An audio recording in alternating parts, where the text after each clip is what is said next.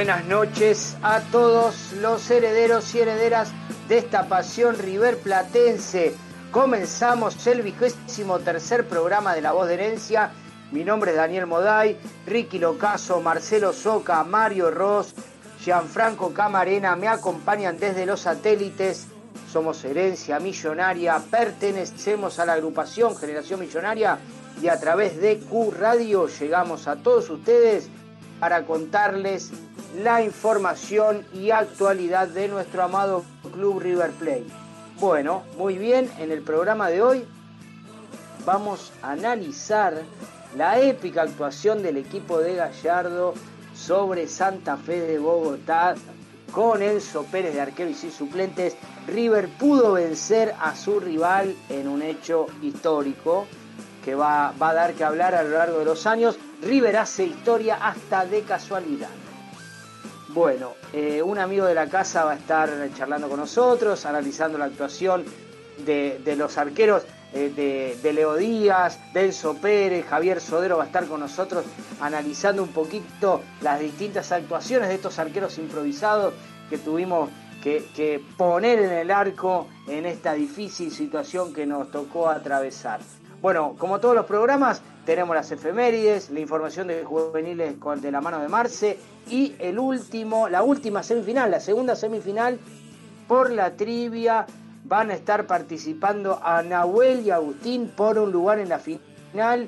Así que hoy, dada la fecha, en vísperas de nuestro aniversario, vamos a estar haciendo preguntas históricas históricas sobre la historia de nuestro club. Esperemos que Marce no se haya zarpado como todos los lunes. Así que vamos a estar buscando nuestro segundo finalista en la trivia de esta noche. Bueno, presento la mesa. Ricky Locaso, ¿cómo estás? Buenas noches. Buenas noches, Dani. Buenas noches, equipo. ¿Cómo andan? Acá andamos, Dani, ansioso, eh, ansioso por mañana. Parece que no, pero estoy ansioso.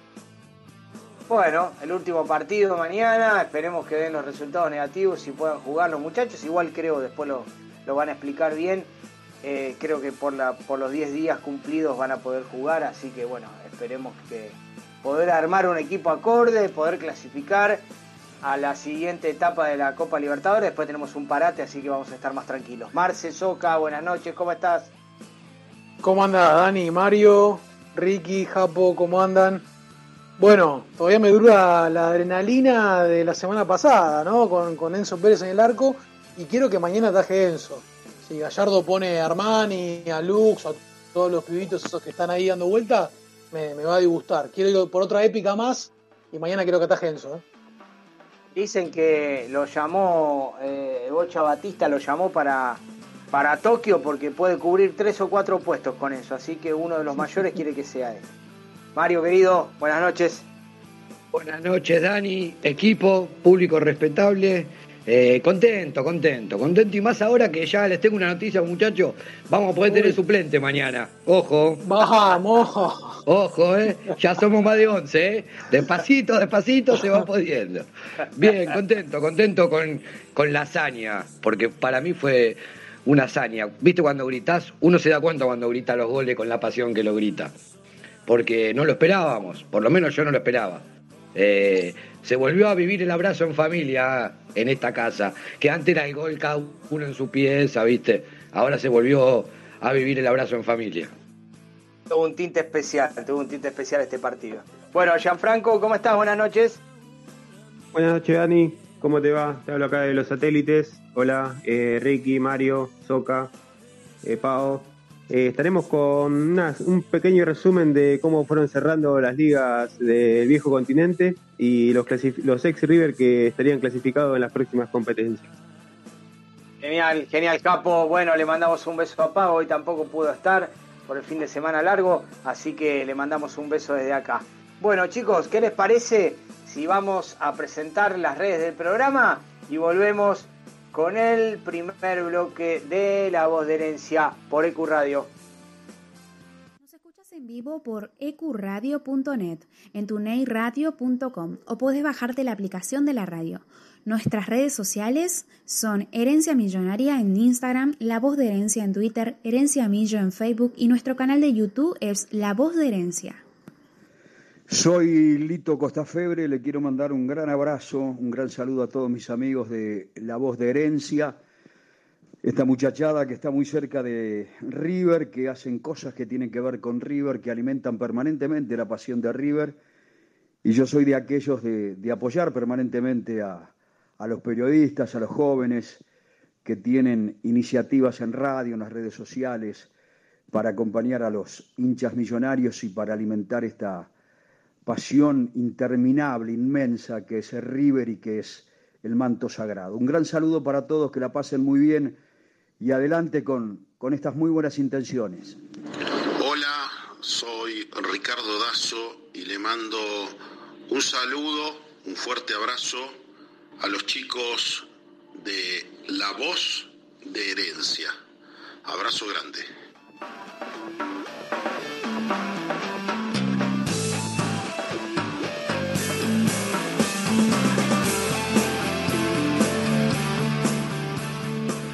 Bueno, muy bien, comenzamos el programa. Bueno, como decíamos en la apertura, fue histórico el triunfo millonario, eh, con Enzo Pérez en el arco, sin suplentes, River venció al virus, al rival y a todos aquellos que lo quieren ver caer.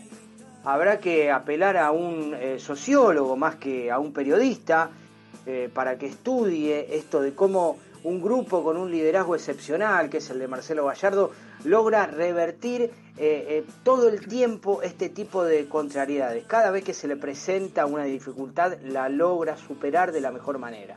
La verdad que fue emocionante ver la entrega de los jugadores, eh, cómo hicieron frente a- al partido, con estos, todos, todos estos matices que, que fueron sucediendo en la semana, ¿no? El tema de los contagios, el tema de los suplentes, de la prohibición para, para, para incluir arqueros en la lista de buena fe de la Copa. La verdad que fue, fue épico, fue épico, tuvo una, una magnitud cinematográfica, eh, má- más, allá de la negligencia del rival, porque eh, no estuvo a la altura de la circunstancia, creo que todo lo, lo- mediático, todo lo que rodeó al partido, lo- lo cegó, no supo cómo, y River entró como un león enjaulado a querérselos comer. Paradójicamente león le dicen al rival, River salió con todo, a buscar el resultado, a ver si podía ser la ventaja. Eh, como siempre, River busca el arco rival sabiendo las falencias que tiene en defensa, en este caso en el arco, ¿no? Para hacer mayor cantidad de goles que el rival. Eso es siempre lo que planteó Gallardo desde el comienzo. Hacer, en realidad, es, es en lo que se basa el deporte, el fútbol es así, hacer mayor cantidad de goles que el rival. Eh, e- esto fue lo que salió a buscar River del minuto uno, lo logró, muchas veces no se nos da, lo logró dos, dos goles eh, tempraneros, le dieron la tranquilidad a River para llevar el partido adelante. Y vuelvo a repetir, más allá de que el rival no exigió a Enzo Pérez, no tuvo una actuación de esas que uno dice, bueno, eh, se revolcó, la verdad que estuvo una noche tranquila, eh, gracias a Dios, River pudo dominar el partido, los 90 minutos fue superior, eh, eh, más allá de todo lo, todo lo que se habló en la previa, fue un partido tranquilo. Bueno, quiero ver cómo lo vieron ustedes, chicos. Ricky, dame tu opinión. Sí, Dani, mira, yo con respecto a lo que dijo Mario, justamente hablar de eso. Uno cuenta cuando grita los goles, la, la importancia del partido, cómo lo vive. No, no gritamos un superclásico como, como un partido contra, contra el dos, gritábamos lo mismo. El otro día yo el primer gol, pero no sé, parecía que era una final de Libertadores. ¿Por qué? Porque noto eh, cada vez que cosas en contra, cada vez que River tiene en contra, eh, es como todo el mundo está esperando que caiga. Y no me expliques por qué, pero este, este grupo saca cosas de adentro que, bueno, que siempre lo termina dando, dando alegría. No sé, Marce, como, como viste. Bueno, sí, a ver, co- coincido con lo, con lo de los goles, también lo viví de una manera particular, pero creo que lo de River fue, fue una página inolvidable que va a quedar en la historia. Ahora que estamos por cumplir este otro aniversario, creo que eh, en los años vamos a recordar eh, lo, lo del partido del miércoles con Enzo Pérez desgarrado en el arco y con otros 10 futbolistas que estaban disponibles, este, que fue un triunfo histórico, eh, probablemente en el contexto más adverso de la historia de River. Pueden haber otros similares, pero como el que sucedió el miércoles pasado, difícil de encontrar. Y River creo que hizo lo mejor que podía hacer, que fue eh, convertir todo ese fastidio, toda esa bronca, la frustración que le generó eh, el contexto, la situación, en energía positiva, pegó en los momentos justos y después defendió con alma eh, cada pelota que se acercaba al arco de Enzo Pérez. Y fue una demostración también de solidaridad del equipo que, que fue conmovedora. Memorable la defensa con Maidana a la cabeza, pero bueno, a ver, eh, con 20 bajas de, por, el COVID, con Enzo Pérez lesionado en el arco, con dos juveniles debutando nada más ni nada menos que en Copa Libertadores y con una lista solamente de 11 futbolistas disponibles sin suplentes, en un partido que era crucial y River no dejó de ser River, como, como decía Dani, ¿no? O sea, se entregó el máximo, eh, hizo su, su libreto habitual, hasta donde pudo en lo físico, porque lógicamente después tuvo que, resumir energías, pero bueno, fue protagonista, salió a ganar, a, dispuesto a ganar el partido y lo consiguió. Y yo creo que eh, fue algo épico y como en cada épica siempre hay, hay, un líder que lo conduce. Y en este caso es Marcelo Gallardo que volvió a demostrar que es el mejor técnico de la Argentina que cuando parecía que ya lo habíamos visto todo, nos vuelve a regalar otra, otra noche épica y que esto nos tiene que quedar grabado para siempre en la cabeza, por lo menos mientras exista su mandato, y es que para el River de Marcelo Gallardo no hay imposibles, no existen. Lo volvemos a confirmar una vez más, no hay imposibles. Pero bueno, eh, Enzo Pérez, la verdad que se llevó toda la cámara, todas las cámaras, todos los flashes, porque sin ser eh, sin el oficio del puesto de arquero, se animó a hacerlo y defendió el arco como un hincha más, como si fuese uno de nosotros, y nos hizo recordar también que en este fútbol, donde por ahí no se busca tanto la gloria deportiva, sino a veces el éxito eh, eh, monetario individual, bueno, quedó demostrado que, que realmente hay amor por la camiseta todavía. Así que la realidad que fue, fue épico. Yo por lo menos lo viví de una manera muy conmovedora. Más allá, es más que un técnico, Marce.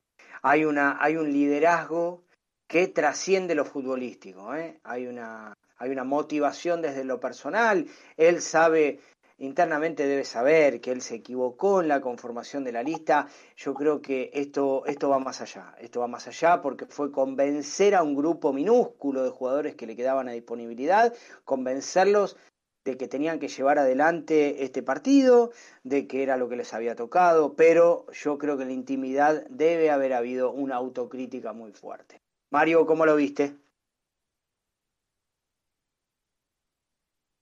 ¿Estás ahí, Mario querido? Todavía bueno, está festejando el gol, man. Acá estoy, Todavía acá está. estoy, acá estoy, acá estoy, acá estoy. Contame más coincido, allá de los abrazos. Coincido plenamente en lo que, en lo que dijeron ustedes. Eh, hay un sentido, un sentido de pertenencia.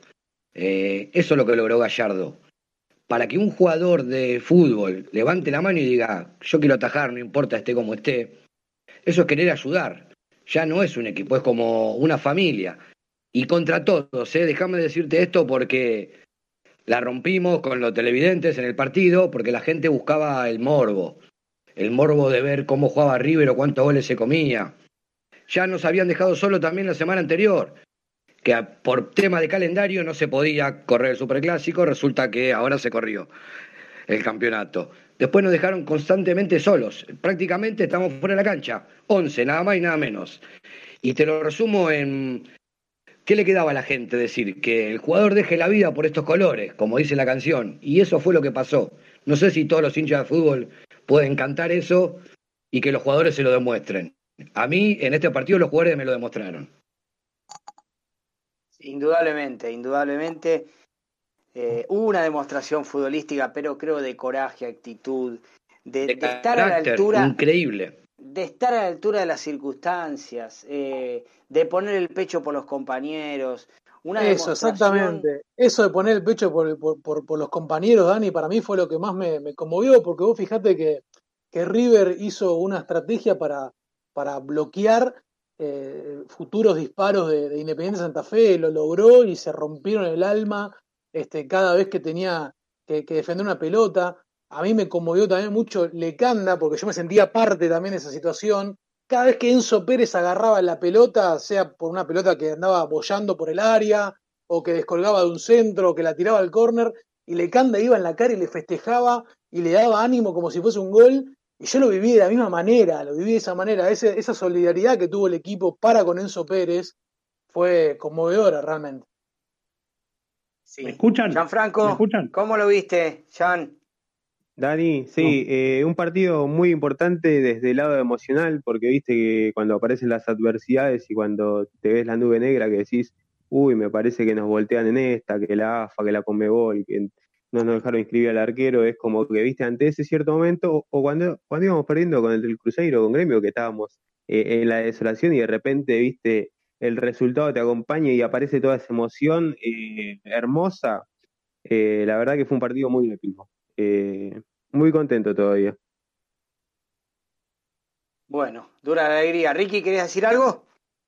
Sí, no sé si me escuchas bien ahora. Genial. Bueno, Jocha, mejor. Bueno, sí. O sea, la, el- la solidaridad del equipo fue terrible. La verdad, el, el único que no estuvo a la altura para mí, ya creo que vamos a conseguir todos, que fue Carrascal. Jorgito. Carrascal, sí, no, no, no, puedo, no puedo entender por qué no. No sé, el tipo juega así, no, no, puedo entender su, su juego todavía. Porque en este, en este partido lo único que tenía que hacer era poner voluntad y fue lo que no hizo. Sí, inclusive, eh, eh, inclusive en el partido de la bombonera, donde también era un equipo diezmado, donde también este, River tenía un banco de suplentes de juveniles, donde habían titulares no habituales, y por ahí eh, se esperaba un poco más de Carrascal, ¿no? Porque yo creo que por ahí Carrascal es un jugador que tiene unas condiciones bárbaras, eso no, no, no, no se puede discutir porque está a simple vista. Pero ahora cuando pasa la cuestión por la actitud, y ahí sí, eso no sé si se puede mejorar, no sé si vos podés exigirle más, porque por ejemplo a mí se me venía a la cabeza Quintero, yo digo, si vos a Quintero le pedís eh, y vuelta, le pedís dinámica, y por ahí Quintero te dice, no, no, a mí yo no te voy a poder correr todo el partido, ahora cuando tenemos la pelota dámela a mí. Entonces digo, de, cu- ¿cuál era el aspecto positivo de Carrascal en estos dos partidos donde se lo necesitó?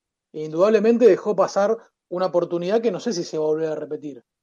Pero como Eh, decís vos, Marce, como decís vos, el, el miércoles, eh, de última la actitud no es lo de él, pero como decís vos, si hay que dormir el partido cuando, cuando, cuando tenemos la pelota, dámela a mí. Y fue ni eso.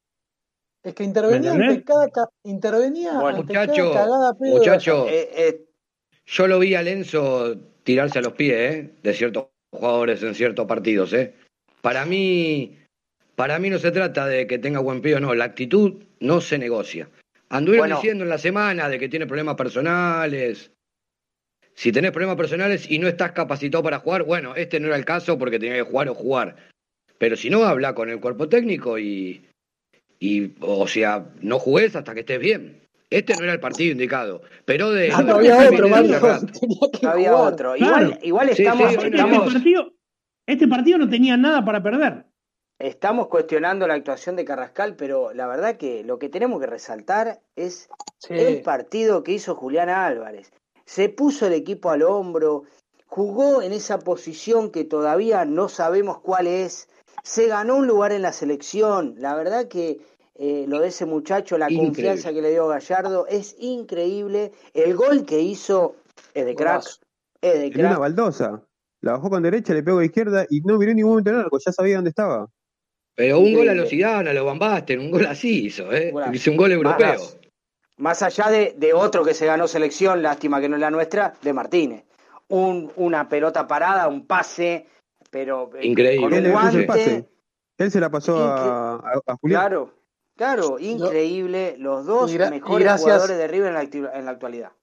Y gracias a otro que merece también selección, pero no, no lo vamos a dejar, el muñeco Gallardo vivo, eh, diciéndole, pica por atrás Julián, pica por atrás, tirásela. Y excelente. Y la manera que gritó Gallardo el gol, esas son las cosas que, que te llegan y te llenan Ah. y vos... Era la noche de de ir Era la noche de ir al partido, muchachos, porque por ahí en otro partido Julián Álvarez la baja igual, pero la tira por arriba del travesaño. ¿eh? Sí, sí, En esta te- En esta tenía que entrar y entró. Era la noche. Tal cual, a lo, a lo, a lo Medina Bello. Bueno, dej- déjenme, chicos, vamos a presentarlo a Javier Sodero, que eh, muy amablemente otra vez está con nosotros charlando sobre, bueno, la gran actuación de este arquero improvisado que tuvo River en la noche de, de- del miércoles pasado. Javier, ¿cómo estás? Buenas noches, un gusto de tenerte con nosotros. Hola, ¿cómo les va? Buenas noches. Igualmente, para mí es un gusto siempre. Bueno, bueno, te, eh, prometimos, le prometimos a los oyentes que íbamos a echar manos a tus palabras cuando la situación eh, amerite y creo que, que mejor ocasión de estas no hay.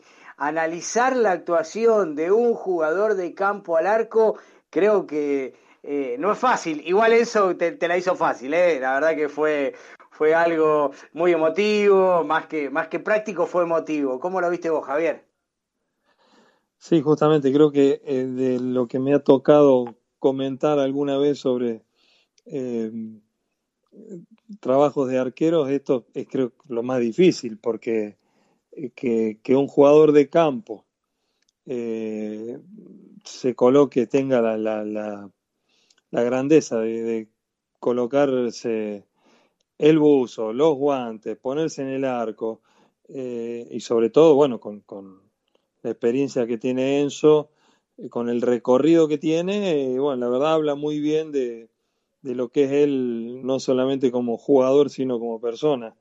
Y bueno, en lo estrictamente del juego, creo que tuvo también un equipo que lo protegió mucho y, bueno, y resolvió con simpleza como, como tenía que ser la- las pocas que le, o las actuaciones, las pocas participaciones que tuvo.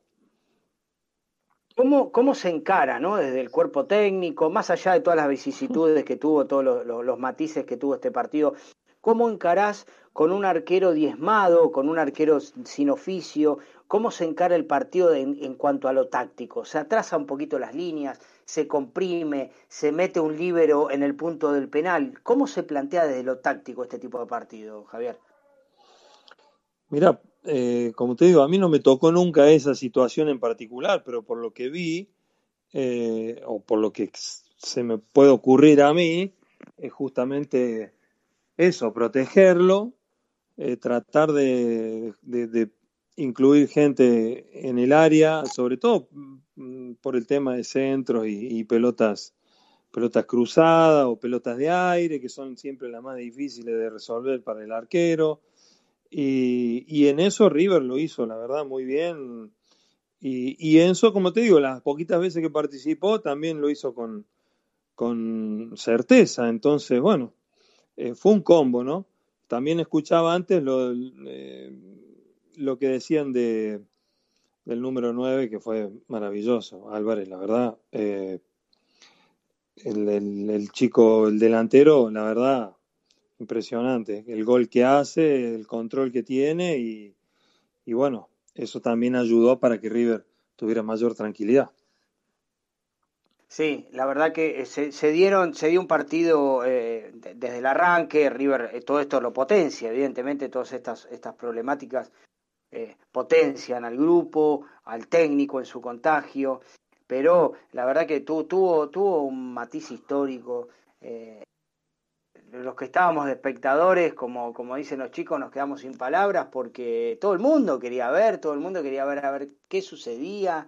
Eh, Y, y- y los que están fuera del mundo River querían ver también qué es lo que pasaba y si el tal muñeco Gallardo, que tan histórico es, que tantas alegrías nos dio, a ver cómo resolvía este inconveniente. Y la verdad que fue, fue sorprendente, exitoso, pero sorprendente. Yo vi un equipo que atrasó sus líneas, protegió al arquero, ¿eh? puso un líbero en el punto del penal, como para, como, como para que tenga referencia eh, el arquero.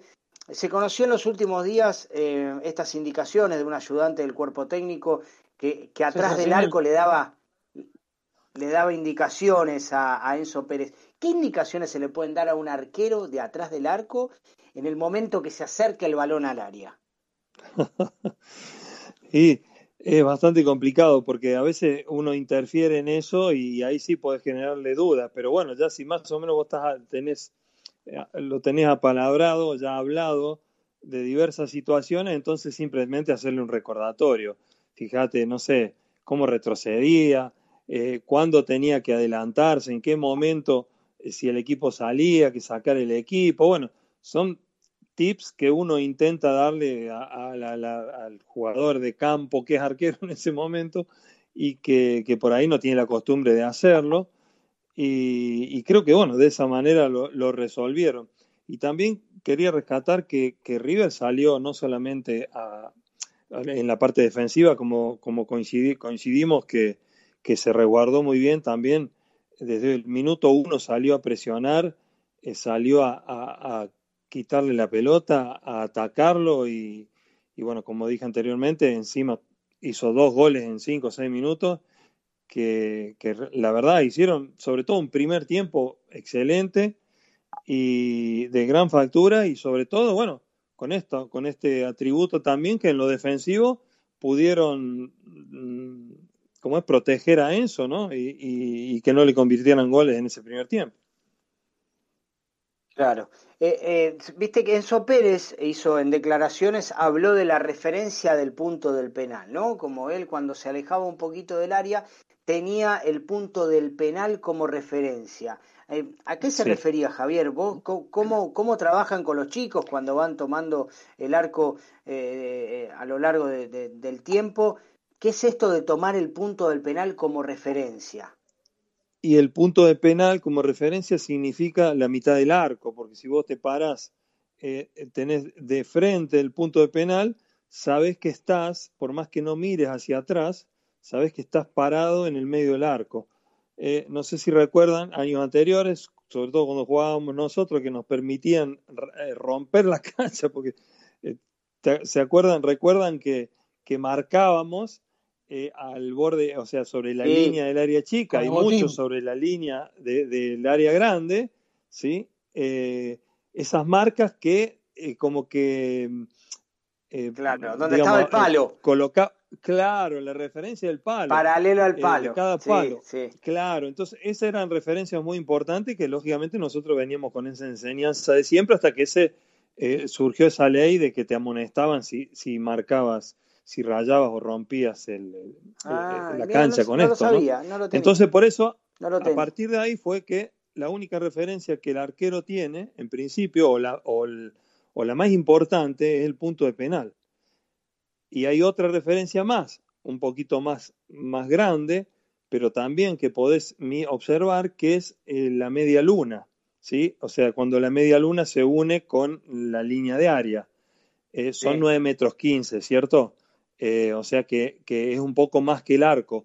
Pero eso también te da una referencia de movilidad cuando vos ya, ya superaste el punto de penal, ¿no? O sea, avanzaste más allá, caminando más allá del punto del penal, observas la, la, la media luna y más o menos te referencias estar en el medio de ese eh, de, de esa, de esos 9 metros 15 y entonces sabes que a tu espalda estás en el medio del arco. A partir de ahí, lógicamente, uno va moviéndose a medida que se mueve el balón y se mueve el equipo. Sobre todo, ¿dónde está el balón? La primera referencia que tiene el arquero es dónde está el balón. Y, con esa referencia del balón y, y el arco, uno debe estar siempre, eh, eso forma como un triángulo, digamos, pues, imaginario, ¿no? Entre el, el- el balón y los dos palos. Y en ese triángulo uno tiene que manejarse aproximadamente en el medio, ¿sí? En el medio de esa bisectriz.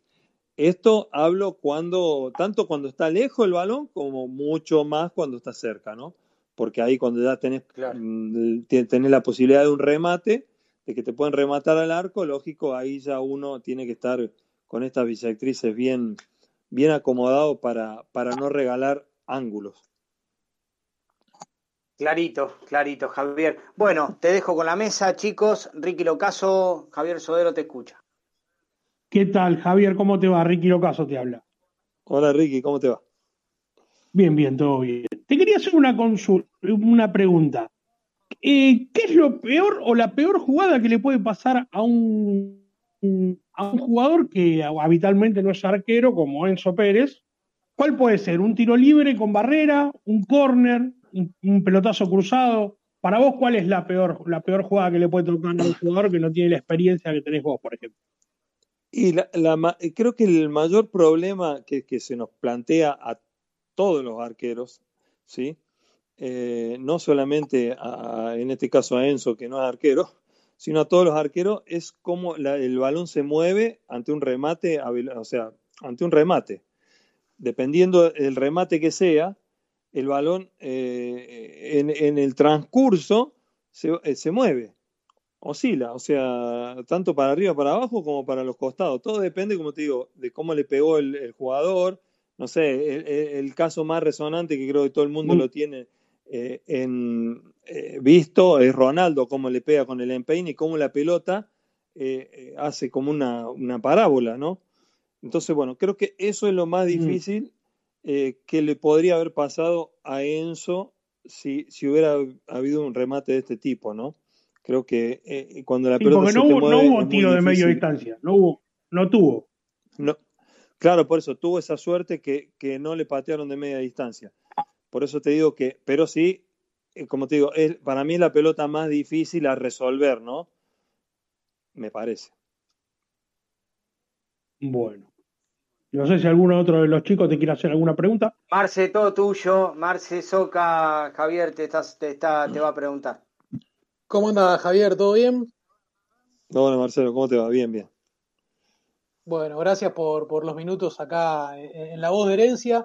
Y bueno, fue una semana que indudablemente quedará marcada este, por, por, por, el arquero, ¿no? Porque primero, en realidad después fue Enzo Pérez que atajó el miércoles, pero primero le había tocado a Leo Díaz atajar en la bombonera, en un contexto también poco habitual, donde siendo el quinto arquero del plantel, no había ni siquiera disputado un partido en la reserva y bueno, le tocó debutar en semejante partido, un superclásico, una definición eh, eh, de eliminatoria. Digo, ¿cómo lo viste eh, a, a, Leo Díaz, que terminó siendo una de las figuras? Y si lo ves con futuro para el arco de River. Y bueno, yo lógicamente lo conozco a, a, a Díaz en este partido. O sea que ya decir que si tiene claro. futuro o no, ya sería demasiado arriesgado sí me pareció que tuvo una, una un trabajo maravilloso, o sea, eh, más allá de, hasta inclusive en el gol, eh, si se fijan, eh, Tevez no cabecea bien, o sea, no, no la, la impacta bien, sino que la, le pega con el hombro casi, la acompaña con el hombro, el hombro como sí. que le erra el cabezazo, entonces también sale, sale una pelota rara, que creo que por eso él no, no, no le da tiempo a reaccionar, o mejor dicho, Sí, sí, no tiene ese tiempo ¿no? de reacción, lo sorprende. Eh, y después en todas las demás, la verdad que no tuvo grietas. Eh, me parece que por lo que mostró, lógicamente, que tiene futuro, ¿cómo no? Le veo mucho futuro, pero bueno, esto se desarrolla con tiempo, ¿no? Y con, y con como se suele decir, eh, en los arqueros con goles, ¿no? Y con errores, porque ahí es donde uno va eh, va transitando esto y, lógicamente va mejorando y, creciendo como arquero. Pero por lo que demostró en ese partido, en un partido tan, tan eh, distintivo para, para todo, para, para, el fútbol mundial, no solo para, para el fútbol argentino, y la verdad que, que me sorprendió. Y una más te hago. Eh, vos que tenés muchos, muchos años de experiencia dentro de la cancha, eh, yo por ahí si doy una opinión no podría ser muy objetivo, pero ¿cómo tomaste el penal de, Ca de Cardona que se la trata de picar? ¿no? Eh, eh, para el pibe que, que, era su debut, ¿vos crees que lo trató de sobrar o que fue una condición que, que Cardona lo tomó como algo natural? A mí me da la sensación que, que no, que él, el, o sea, el, el pateador tiene la posibilidad de elegir, de optar por, por, por patear de la manera que, que considere en ese momento conveniente. Eh, y no me parece, no me pareció, o sea, no me pareció ofensivo. Eh, ni siquiera eh, de pensar que no, se, la pico porque es un pibe o se la pico porque...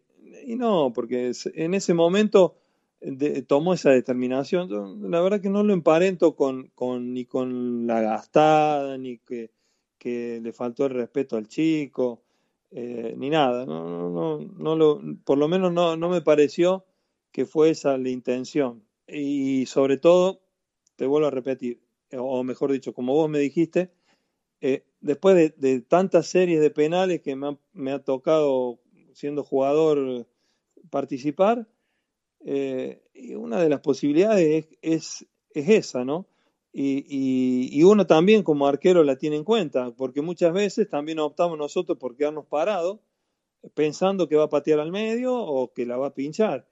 Y, y bueno, Claro. y, también es una determinación, de, de- en este caso del arquero, o sea, es un juego entre dos, de, de, en cierta manera, de poder adivinar o, o intuir dónde puede ir la pelota. Y bueno, en este caso, eh, me parece que Cardona eligió pincharla y bueno, como hincha de River, feliz de que, el ne- de que Díaz eh, se movió y no, no se jugó tanto, entonces tuvo la, la, la enorme posibilidad de poder volver sobre sus pasos y, y atajarlo, ¿no? Así que para nosotros fue, me parece lo mejor, la mejor elección de Sí, Cardona.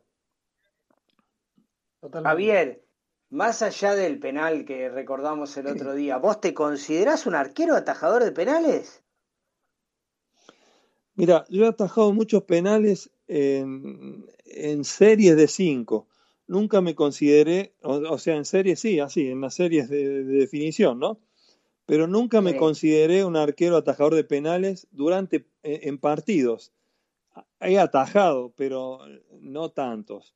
Eh, Pero sí de cinco, por lo general, en las series de cinco, en casi todas las series he atajado siempre uno o dos. Hemos ganado o hemos perdido, ¿no? O ha seguido la serie y hemos perdido de, a uno como era antes, que bueno, ahora igual, ¿cierto? Después de cinco, bueno, a uno.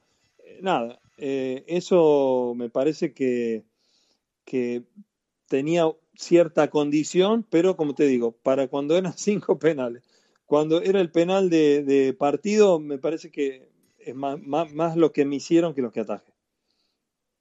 Ah, Hay una estadística que dice, una de esas tantas estadísticas que hay en el fútbol, eh, que el arquero, si se queda parado en el medio, alguno va a agarrar. ¿Crees que es así?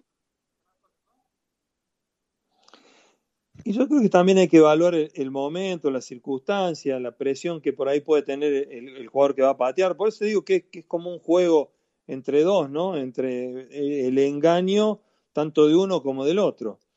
Eh, hay arqueros Claro. que optan por hablar, hay arqueros que optan por moverse, otros por quedarse quietos y esperar. Y, y en este caso, también me parece que, que no. eh,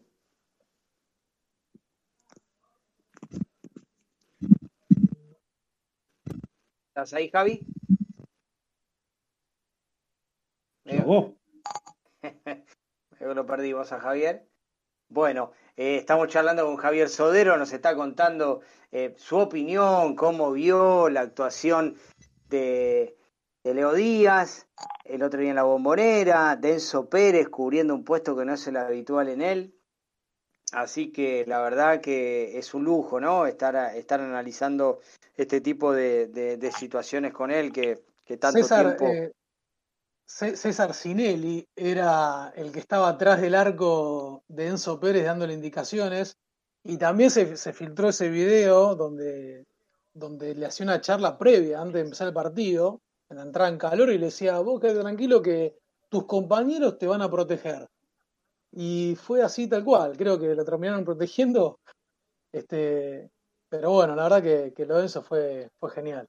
Me hubiese gustado igual ver alguna jugada ¿no? Donde, los, donde tenga que arriesgarse un poquito más, alguna, vol- alguna volada. Claro, alguna- eso decía yo, eso decía yo al, principio. Yo Eh, quería, es- quería descontracturar un poco y preguntarle a Javier, no sé si vuelve, algo más tranquilo, demasiado ahí fútbol estoy. ustedes, Ahí estoy. demasiada, No, perdón, perdón. demasiada técnica. Ahí está. Si lo vamos a tener otra vez, le voy a preguntar. Javier, para reírnos un ahí rato. Ahí está. Ahí volví, ahí volví, sí, sí, sí. Ahí inconcluso, pues, Muy bien, muy sí, bien. Bueno, sí. ahí Mario. Mario Ross te quiere hacer una pregunta, Javier.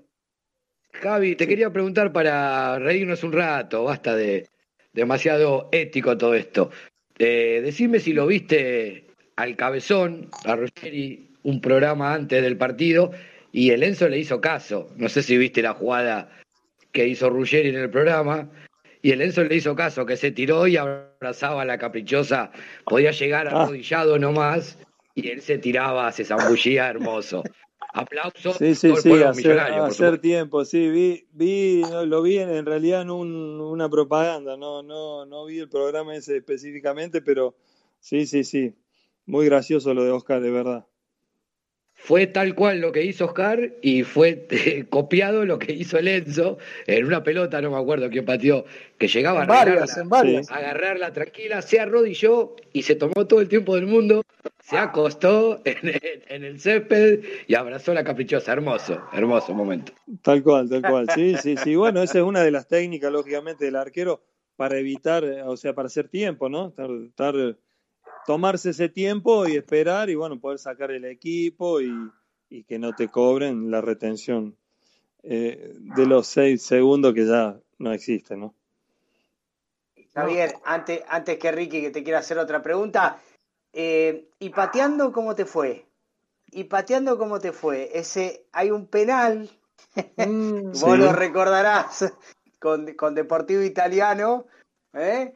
Que te tocó Sí. patear. No sé bien cuál fue el motivo, si fue porque no tenían, eh, era una serie de penales o fue un, un penal durante, durante el juego. Recordá. Belgrano, ¿no? No, fue durante, fue durante el juego, estábamos empatados Sí. uno a uno y yo nada, me, me, me atreví a, a ir y decir, sacarle la pelota, en ese momento era eh, a Gustavo Espalina el que, el que había agarrado la pelota para patear y le dije Sí. no y pateé yo y, y me lo atajó Estumbo. Así que ahí terminó uno a uno y Estumbo. terminó todo con un escándalo en Eh, ese Estumbo- momento en Belgrano. Porque... Estumbo, co- compartiste fútbol senior con Estumbo.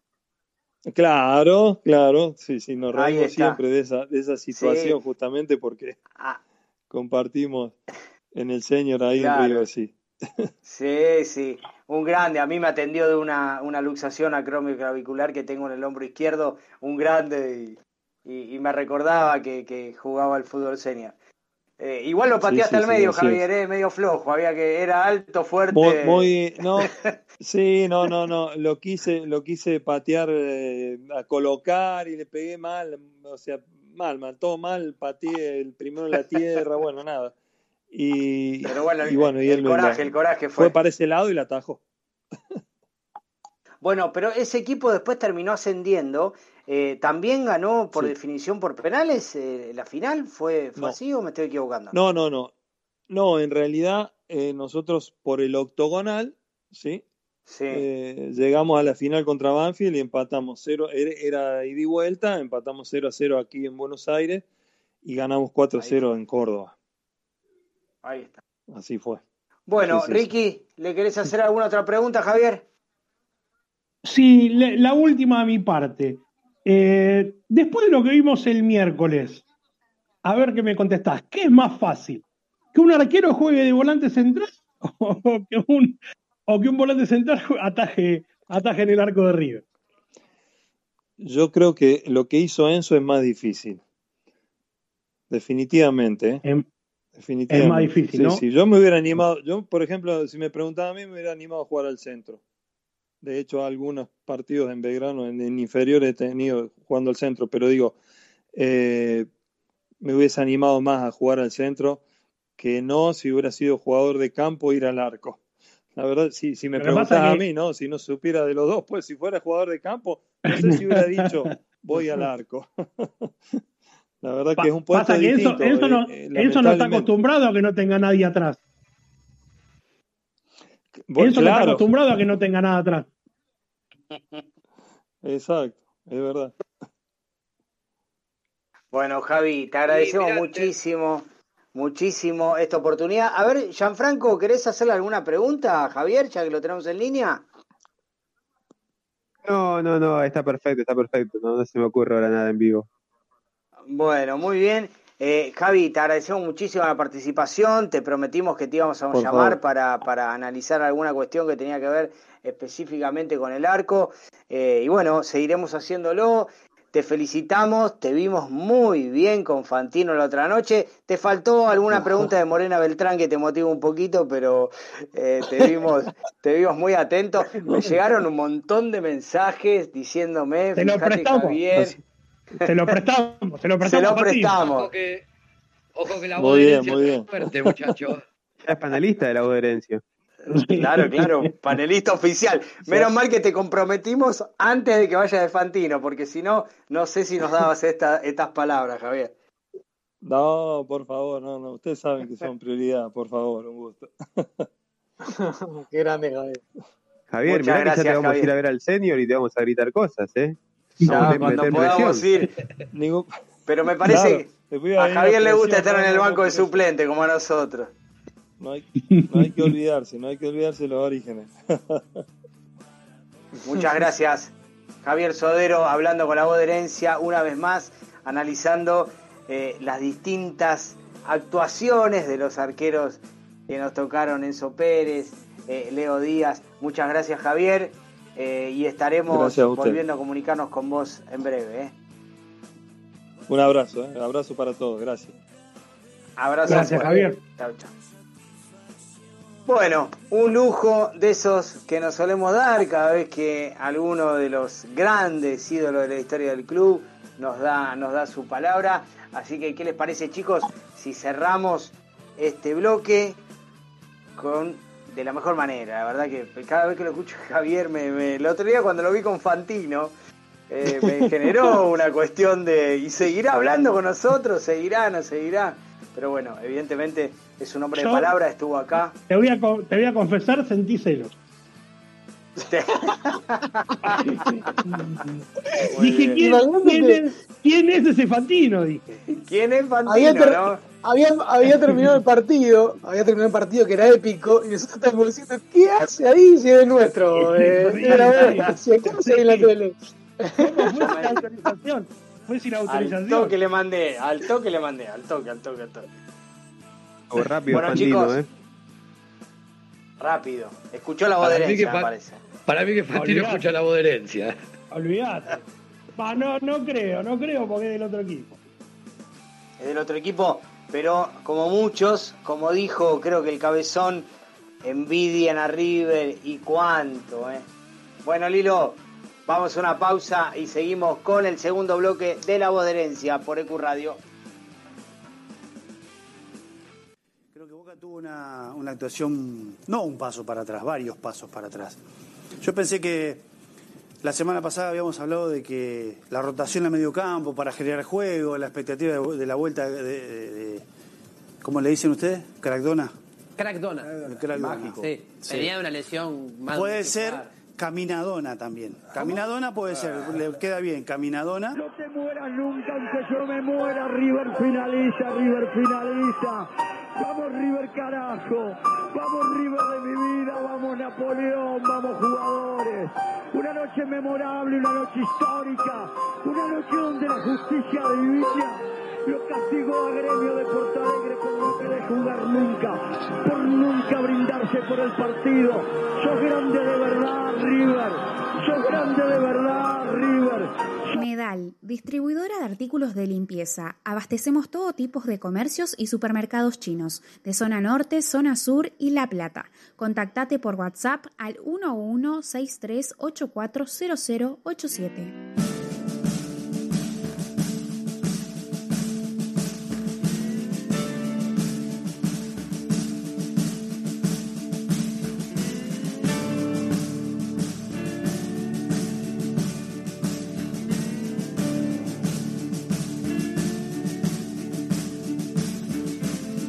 Viento trae una copla, recuerdos del huracán que un día le partió un ala y me hizo caer. Hasta acá me arrastré, nuestra bandera flameaba en medio del temporal. Del norte el frío mataba, se hizo dura la piel, el terror fue la ley. Y no olvide nada, que plantamos ilusión en la pampa mojada, que sudaba como yo. Inevitable ausencia. Y no me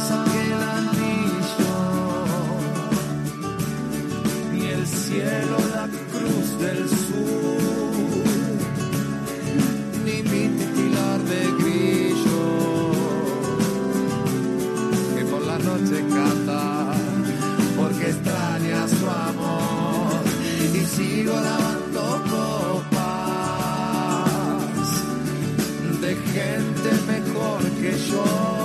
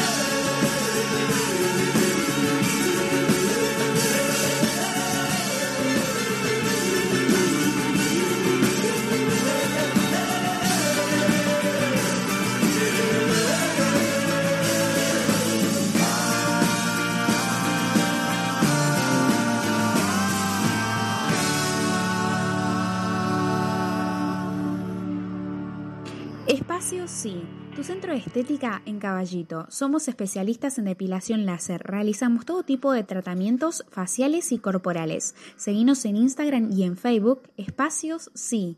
Consultas y turnos al 1131508781. Te esperamos. Hay infracción en perjuicio del hombre de Boca. Infracción que comete el delantero de River. Girotti.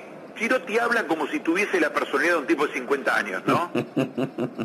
le pegó una trompada a Zambrano y Girotti le puede decir de todo a Rapalini, eh, querido Sergio, que Rapalini no dice nada. Sí, absolutamente. Cuando es evidente que le pega una trompada de nocaut, ¿no? Sí, hay una alteración de roles y este chico se cree que es pasarela, claro.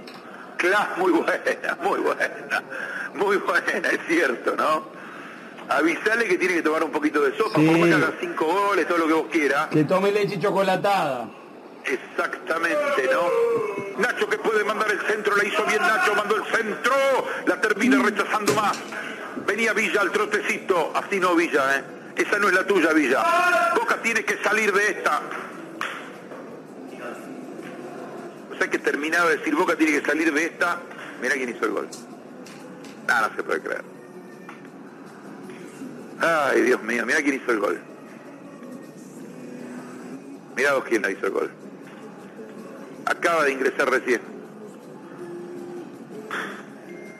Acaba de hacer el gol Girotti para River. Roquería y Grove Shop El Templo de Momo. Remeras, buzos, gorras y todo lo que necesitas de rock nacional e internacional. Picadores, sedas, pipas, los mejores y más originales artículos para el fumador.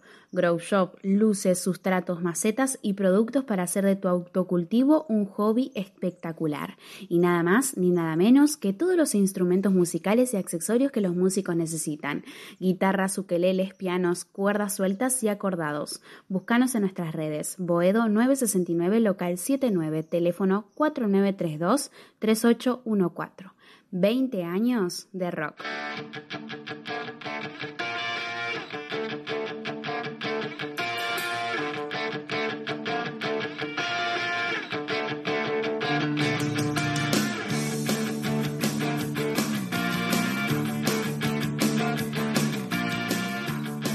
Bueno, muy bien, comenzamos con el segundo bloque de La Voz de Herencia. La verdad que es un lujo que nos damos cada tanto hablar con Javier Sodero, un amigo de la casa, un ex eh, jugador de los años 90 de River. Eh, tuvo algunas actuaciones gloriosas, pero es un amigo nuestro, integrante del fútbol serio, así que lo respetamos mucho, lo queremos mucho y agradecemos que aunque se haya hecho mediático, ¿eh? esté hablando con nosotros. Parecido a mm, la bestia pop de los años 90 cuando explotaron los redondos. Bueno chicos, ¿qué les parece si empezamos a informar un poquito del mundo River a nuestros oyentes? Eh, comenzamos con el día de River. Ricky, ¿qué hizo hoy River? Contame un poquito. Sí, Dani, ¿me, podés- ¿me escuchás bien vos? Excelente, alto, fuerte y claro.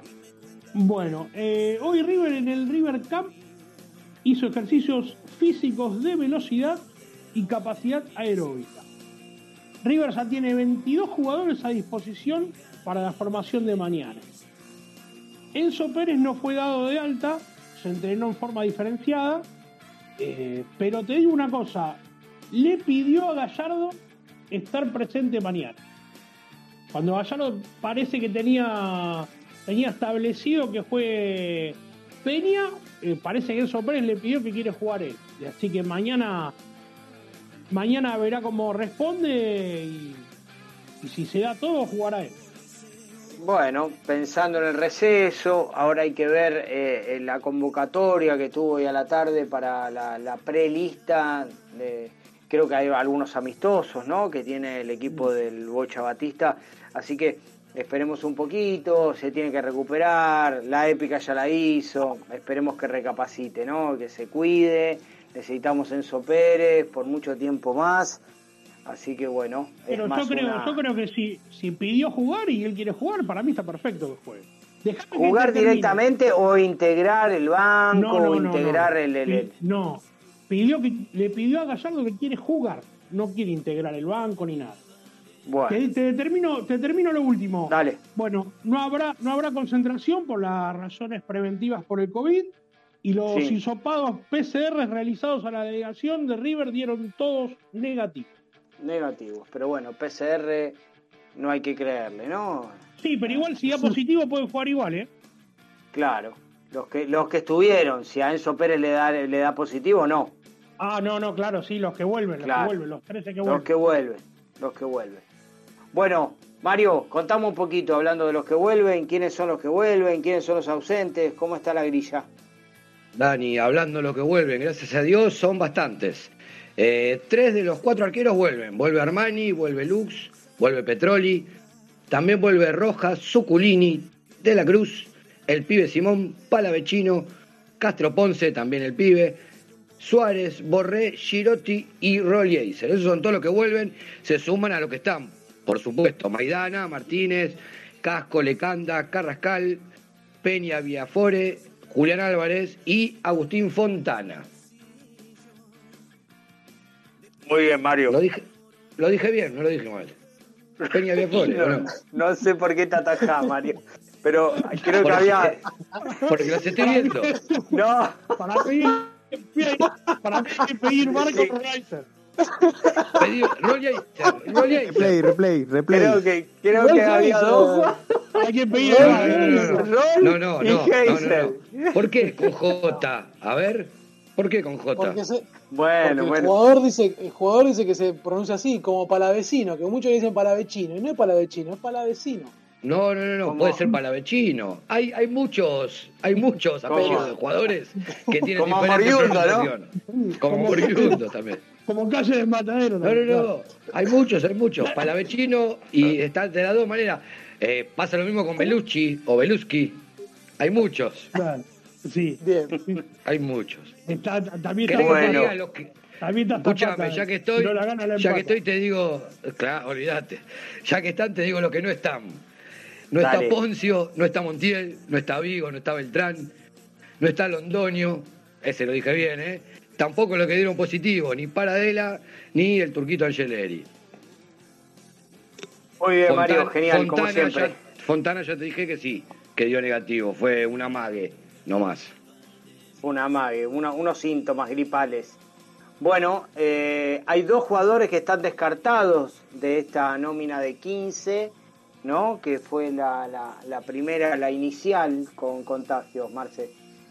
Sí, también dos, que van a estar ausentes para, y que están descartados, por supuesto, para el partido de mañana son Paulo Díaz y Bolonia. Eh, no van a poder participar, como digo, del encuentro contra Fluminense, porque los estudios complementarios que hace River a los que tuvieron COVID revelaron que le quedaron secuelas en el organismo. Paulo Díaz tiene una miocarditis y Bolonia un principio de neumonía. Eh, en este caso, Paulo Díaz va a estar casi un mes sin hacer eh, trabajos, eh, ejercicios físicos. Se va a perder, además del partido de mañana para River, que sería el último de este semestre, también la Copa América para Chile, porque no fue convocado, y la doble fecha de eliminatoria que arranca la semana que viene. Ya hubo un caso de miocarditis en River, tiene que ver con el arquero eh, que ahora está a préstamo en Estudiantes de Buenos Aires, de Ezequiel Centurión, quien fue el primer jugador de River que se contrajo el COVID y que estuvo 45 días recuperándose de esta miocarditis. Así que, bueno, veremos para cuándo está el alta de ambos jugadores. Hablando muy de alta, importante. ¿cómo es? ¿Cómo, Japón? Terrible. Una baja muy importante. Sí, sí, tremenda. Más teniendo en cuenta que ahora, bueno, el Lecanda ahí sumó unos porotos para, para sumarse en la sala central, así que son, son lesiones que te pueden, pueden dejar afuera este, del 11.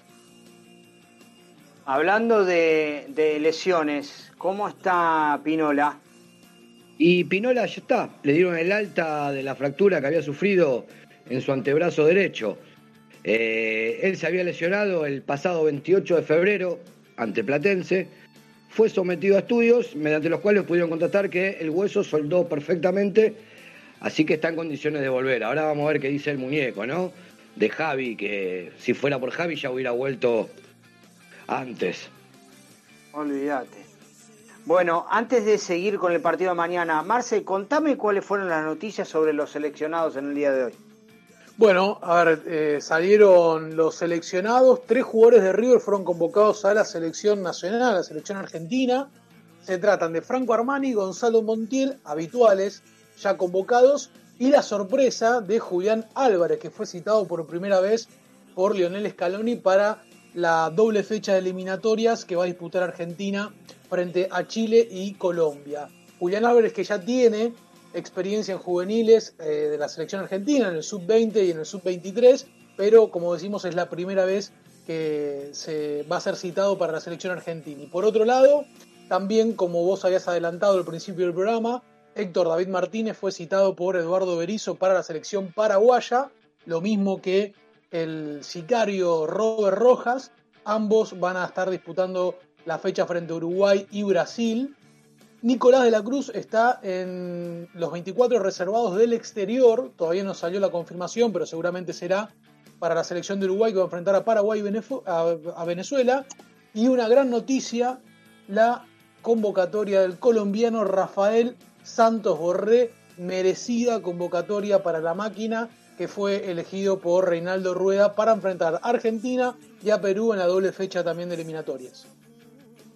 Excelente, Marce, muchas gracias. Bueno, eh, no me queda otra, Ricky, que preguntarte con la información que manejás vos, eh, ¿cuál es, eh, cómo va a formar el rompecabezas mañana Gallardo según lo que tiene, lo que va a tener, lo que tendría? ¿Cómo se manejan las variantes dentro, dentro de River, Ricky? ¿Tenés para anotar? Así. Vamos a hacer el ejercicio. ¿Tenés para anotar? Mañana, y mañana, mañana hablamos de vuelta. Dale. Ar- no hay Armani. problema. Armani, Lecanda, Maidana, Martínez y Casco. De la Cruz, Pérez, Palavecino y arriba Álvarez, Borrell, Suárez. ¿Le Bueno, canda de cuatro? bien. ¿Le canda de cuatro antes que el Sicario Rojas? Sí, sí, sí. Imagínate, eh, Rojas, Rojas es malo, imagínate con COVID. Pero Le canda no de cuatro no- y cuatro fondo. cuatro. O sea que le, lo quiera Lecanda dentro de la cancha, Gallardo. Sí. Para mí, si, si Lecanda está dentro de la cancha, es con línea de tres. El sistema táctico tampoco sabemos cuál va a ser, si va a seguir con la línea de tres o si se perfila por ahí por la por el buen presente de Julián Álvarez de, de volver a la línea de cuatro otra vez y tres delanteros. Eso no es una No, pero bueno, Marce, no. O juega, o juega Álvarez o en línea de cuatro, no. La ecuación me parece que pasa Bueno, por. bueno, pará. yo creo que. Yo porque para por mí lo que tenga. Por lo No, que no. tenga disponible. Para mí disponible yo creo que cuenta con todos los que están jugadores, van a jugar, puede jugar cualquiera. Yo doy por sentado que para mí Borré y Suárez están arriba, son una fija. No creo que juegue, con, que juegue con línea de tres y que saque a Borré y lo ponga a Álvarez. Yo no lo creo. Para mí la única posibilidad de que juegue Álvarez es jugando con cuatro en el fondo. Voy, ¿puedo- Bueno. voy a armar un jueguito. La de ganar la tiene Ricky, por supuesto, porque es el, el hombre primicia de acá. Pero yo me voy a tirar a, a que Casco va a ir por la derecha y Martínez va a jugar de lateral izquierdo y Lecanda va a ocupar el lugar de central como corresponde. Yo me tiro a esa, ¿eh? No tengo ninguna data, Ricky, nada yo, ¿eh? Vos Sí. sos el que estás ahí día a día. Intuición, Pero- intuición. Intuición. Puede ser, Me tiro puede ser. Porque me resulta lo más lógico, ¿eh? no es intuición. Porque Martínez puede jugar de tres, tiene buen pase, puede ir por la banda. Igual Ya no jugó nos este olvidemos que año. si son. Sí, sí, pero si son cuatro en el fondo, no nos olvidemos que no tenemos tanta banda, ¿eh? No es lo mismo que cuando son Yo cinco. te digo, te digo lo que, lo que yo tengo, Mario. Gallardo lo tiene que ver muy bien a Rojas para que lo ponga en lugar de Lecanda. Si no, sale como te dije yo. Claro. Salvo, Claro, claro, salvo claro. que alguno, salvo que alguno mañana no responda bien porque tuvo COVID. Pero si responde como, como viene, como los vio Gallardo hoy, juegan los 11 que te dije. Salvo que, que- salvo que Rojas, Rojas venga con lo vea mucho mejor y, y lo quiera poner a él, a él de 4 en vez de Lecanda. Pero para mí sale con línea de 4 y, y sale Pero- Lecanda de 4. Yo solo, esta- solo, lo, solo lo dije, Ricky, y vos lo sabés bien, que es para llevarte la contra, pura y exclusivamente. Lo sé. Bueno, te defendimos pensando que era una intuición y solamente era para llevar la contra Ricky. Después veremos, Bueno. el próximo programa veremos. Ve- Veremos quién, quién acertó. Marce, ¿qué tiene que pasar para que River clasifique? Sabemos que ganando clasifica, empatando tiene grandes chances. Contale un poquito a la gente cómo son los diferentes resultados. Bueno, efectivamente, como estás contando, si gana o empata, depende de sí mismo, clasifica, no le interesa los demás resultados. Si pierde, tiene que empezar a hacer números, porque ahí sí va a importar el partido de Junior frente a Independiente Santa Fe. En caso de que River no consiga una victoria o un empate frente al Fluminense, se va a y, y que si gane Junior, van a quedar en igualdad de puntos, los dos con nueve, y va a entrar en diferencia de gol primero, después goles a favor y en última instancia goles de visitante. Sí, esos son los tres puntos que se van a tener en cuenta en caso de que ambos terminen con nueve unidades. Goles de visitantes, ya eh, River estaría perdiendo en esa condición porque eh, Junior ya tiene más goles de visitante que, que River. Junior va a jugar de visitante y River va a jugar de local, así que esa condición no se va a modificar. Así que esperemos que River bueno, pueda sacar una, un, un punto por lo menos frente a Fluminense para depender de sí mismo y no estar mirando lo que sucede en Ecuador. Si River Muy empata, sale, prim- sale primero. Con el empate sale primero River. Con el empate sale primero, exactamente. Y la No, única, la que- única, la única manera que River perdiendo y, y Junior y Junior ganando clasifique es que es que Junior eh, gane 1 a 0 y River pierda 73 a 72. O sea, haga mil goles y pierda. Si no, es imposible. Eh, Claro, iba a preguntar eso. Si River pierde 1-0 y Junior gana 1-0, Pasa afuera. Junior. Sudam- Pasa Junior. Sudamericana. Sudamericana. Sí. Está bien, está bien. River si pierde tiene que perder por, por muchos goles. Un partido abultado, digo, 3 a 2, 4 a 3. Claro, es la única manera. Para el Junior, como, que Junior- y que Junior gane, un, gane 1 a 0. Claro. Tal cual. Ricky, ¿qué pasa después en octavos? ¿Ya ojalá con River clasificado o cómo sigue la cosa? El martes que viene en Asunción, al mediodía, se sortea octavos. Martes primero de junio. Mañana se va a hacer oficial.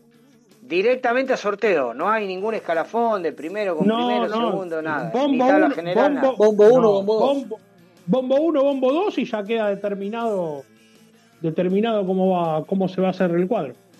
El Hasta otro partido de la zona, ¿Cómo? Junior Santa Fe, ¿dónde se juega? Se juega en Ecuador. En Ecuador. No recuerdo la localidad. Y con respecto al tema de, de- de la- de los octavos de final de la Copa Libertadores, para mí la posibilidad de Enzo Pérez de que vaya a los Juegos Olímpicos está prácticamente descartada. Los Juegos Olímpicos empiezan el 22 de julio y la semana del 14 de julio se va a disputar la ida de los octavos de final y la semana del 21 la vuelta de los octavos de final de la Copa Libertadores. No creo que Gallardo lo sea y no creo que tampoco Enzo Pérez eh, tenga la intención de, ir a los Juegos Olímpicos y perder ese partido tan trascendental para River. No, desde ya. Bueno, bueno chicos, eh, vamos a cerrar el bloque con Gianfranco, que nos dé un poquito de información de los ex River por el Dani. mundo y ya... Dale, Ricky. Dani, déjame decirte que, que el referee va a ser Esteban Ostojic, el uruguayo. Ahí está, Va a ser, eso nos va a faltaba. ser- va- va- tiene un, da- un dato curioso este muchacho. Eh, todos los partidos que dirigió a River fueron todos fuera del país, todos de visitante. Va a ser la ¿no primera vez dirigió que el otro día? Claro. Contra Palmeiras dirigió. Nos dirigió afuera, ¿no? Pero el último partido no fue el árbitro él en, San- en- en- en Barranquilla. Sí. Bueno, todos, todos afuera. Ahí está. Qué raro que nos vuelva a dirigir, todos- digo, ¿no? Está bien, la primera vez en. River. El, el 1 a 1 con Junior, todos de visitante. Fue en Colombia el 1 a 1 con Junior. El 2 a 2 con San Pablo fue en el Morumbí. El 2 a 2 eh, con Inter del 2019 fue en Porto Alegre. Y después, bueno, fue, el, fue la máxima autoridad en el bar en el bar de la final con Flamengo en Perú. Muy bien. Y después fue, y después fue el 2 a 0 en, de la semifinal del año pasado, que ganamos 2 a 0 en Brasil contra el Palmeiras, que eh, fue una, una actuación dudosa. Pero bueno, va a ser el primero, va a ser el primero, el primero que va a dirigir en el Monumental. Excelente, Ricky, gracias por la info. eh, un detalle del árbitro que yo, la verdad, que no, no, no lo sabía. Bueno, Gianfranco, Sí. contanos un poquito. Sí, Dani, bueno, empiezo. Eh, hay tres campeones. Balanta, campeón con Brujas en Bélgica. Eh, Nacho Fernández, campeón con el Atlético Mineiro en Copa Mine en Mineirao. Eh, Crespo también, como campeón, como técnico del San Pablo, eh, el torneo paulista, o Copa Paulista. Eh, seguimos con los goles, gol de Lucas Boyer para el Elche, que salvó del descenso de su equipo. También tenemos gol del Tucu Pereira en la, en la derrota con el Intercampeón. Eh, y bueno, más o menos te hago un resumen de, de los equipos de los ex River que van a estar jugando las competiciones más importantes, ¿no? Eh, también decirte que se va a crear un nuevo torneo en el, en el viejo continente, la Conferencia League, que vendría a complementar a la Champions y a la Europa. Eh, obviamente va, va- se va a jugar con los sextos, séptimos de, cada, de las ligas más importantes y, y obviamente la- los residuos que van apareciendo de, de la Champions o de la Europa League. Eh, bueno, empiezo co- con, la Premier, que tenemos ahí un, dos clasificados, el West Ham de Lanzini a la Europa League y el Tottenham de la Mela estaría clasificado a esta nueva Copa, la Conferencia League. Eh, en Serie A tenemos al Alacio de, Mateo Musacchio, que viene siendo suplente, pero bueno, está ahí presente en el plantel, que participaría de la Europa League. Eh, pasamos a la Bundesliga, en la cual eh, el Leverkusen va directo a la Europa League, el Leverkusen de Palacios y Alario. Eh, y respecto a la Liga Española, tenemos el Sevilla de Ocampos, que iría a la Champions. Eh, el Betty de, de Guido Rodríguez estaría clasificado a la Europa League. Y hay todo un tema con el Villarreal, que está por disputar ahora la final, no sé si martes o miércoles, que es la final de Europa League, en la cual está eh, Ramiro Funes Mori. En caso de ganar, estaría clasificado directo a la Champions. Y en caso de perder, iría a la Conferencia League por, por ser el sexto séptimo de, de su liga, ¿no? Bueno, genial, Gianfranco. Genial, gracias por la info. Se están terminando las ligas en Europa. Va, ya que terminaron casi todas. Sí, sí, ya Ahora terminaron, ya vamos terminaron. a- vamos a avanzar con, con- con las elecciones. Así que bueno, tenés tarea para estos próximos próximos meses, Jan, a Sí, ver sí, se, cómo se viene los la, ex River. la doble fecha eliminatoria, los convocados, eh, y bueno, a ver quiénes, quiénes conformarían también la lista de la Copa América, que no está definido 100%, ¿no? Ahí está. Bueno, chicos, ¿qué les parece si cerramos este bloque? Claro que sí. Dale, dale. Muy bien, Lilo, atenta por favor. La saludamos en el día del operador radiofónico. Grande, Lilo. Eh, Un detalle que Ricky tenía oculto. O un dato que Ricky tenía oculto. Bueno, muy bien. Se lo guardó. No, lo Nos hizo lo quedar mal, hoy. nos hizo quedar mal a nosotros. No, Lo no, está bien. hoy. Ricky, Lo escuché somos hoy y cuando todos. la vi lo acordé. Ahí está, muy bien. Bueno, vamos a un corte y seguimos con más La Voz de Herencia por EQ Radio. Espacio Publicitario.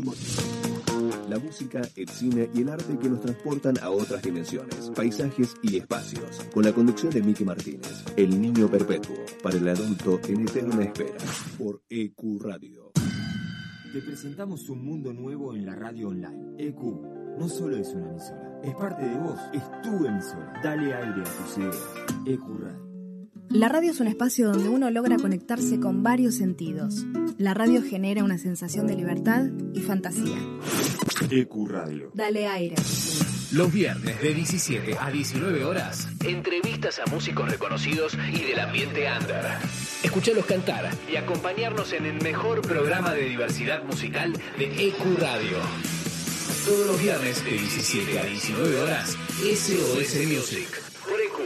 No te agarres más la cabeza y sacate todas las dudas del mundo del derecho. Todos los viernes de 19 a 20 horas, escucha Hacer oído. por EQ. Nadie cree en lo que oye. Para terminar la semana bien informado, Cada viernes de 21 a 22 horas. con las noticias más importantes, la información deportiva, Buena música y la agenda del fin de semana. Nadie cree en lo que oye. Viernes de 21 a 22 horas. Por EQ Radio. Todos los sábados de 14 a 16 horas. Cruce peligroso. Bandas. Exclusivos. Entrevistas. Cruce peligroso. Por EQ. A algunos le puede gustar el suspenso. O el drama. El romance. Ah, ¡La acción! Pero solo unos pocos se quedan hasta el final. Cuando termina la función, comenzamos nosotros. Hasta las 6 de la tarde. Nos encontramos después de la función. Post crédito por EQ Radio. Te acompañamos, te divertimos, te entretenemos, hacemos radio para vos. Sube el volumen, sube el volumen. La música del mundo, la música de tu vida, tu música preferida en la radio que más te gusta. Sube el volumen. Los sábados de 20 a 22 por EQ Radio.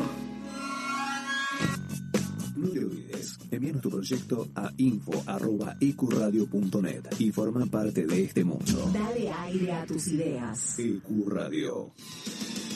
Todos los domingos, de 17 a 19, junto a Charlie, Walter y Lucas, hacen A Puro Metal, un programa heavy, hecho por heavy y para heavy, por EQ Radio.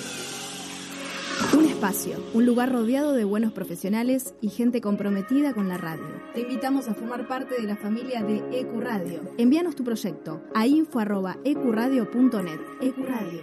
Dale aire a tu Hoy más que nunca, donar sangre es donar vida. Ahora podés encontrar postas fijas de donación fuera de los hospitales. Saca turno y pedí una constancia personalizada para circular en buenosaires.gov.ar barra donasangre o escribí al WhatsApp de la ciudad al 11 50 50 0147. Buenos Aires Ciudad. Espacio publicitario. ¿Buscas ropa deportiva con la mejor calidad y el mejor precio? Ind Gloria a Dios encontrarás ropa y accesorios, todo para mujer, hombres y niños. Si nombras a Herencia Millonaria tenés un 15% de descuento en tu primera compra.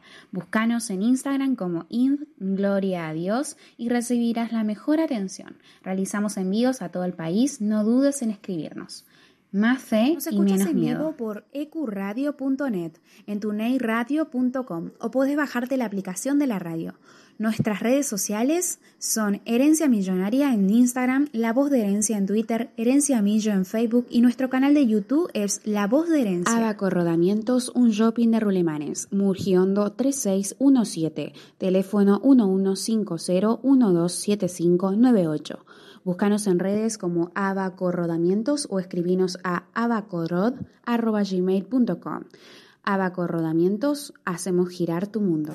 Bueno, mi, mi compromiso siempre, creo que, que llegué hasta acá, de que llegué acá eh, a este club siempre fue eh, total. Eh, yo dije que para, para llegar a River había que prepararse, había que prepararse porque vos no, no, no podés caer acá como un paracaidista porque este es un club muy grande, es inmenso y, y bueno, y ya conocemos la, lo, lo que demanda, ¿no? Había que prepararse y después de, de- de- de prepararse había que, que eh, tratar de, de, establecerse, había que tratar de generar una idea, de convencer, de estar convencido hacia dónde íbamos. Eh, bueno, todo eso me pasó acá eh, cuando llegué y bueno, lo- los resultados fueron acompañando, esos resultados que, que a uno le dan le dan confianza que en, en los que nuestros directivos confiaron también en, toda la gestión del fútbol y, acompañaron también y muchísima gente que, que- que me, me apoya y me acompaña hace que, que el sentido de pertenencia sea muy grande. Y bueno, yo decía ayer que yo conozco este club, estoy- pasé más, más tiempo en este club que, que en- que en otro lugar. Penal para River aquí en Porto Alegre. Mano de Bresan. Penal para River. Penal para River. Roja. Estaba amonestado Amonestado Bressan. Bresan se queda con 10.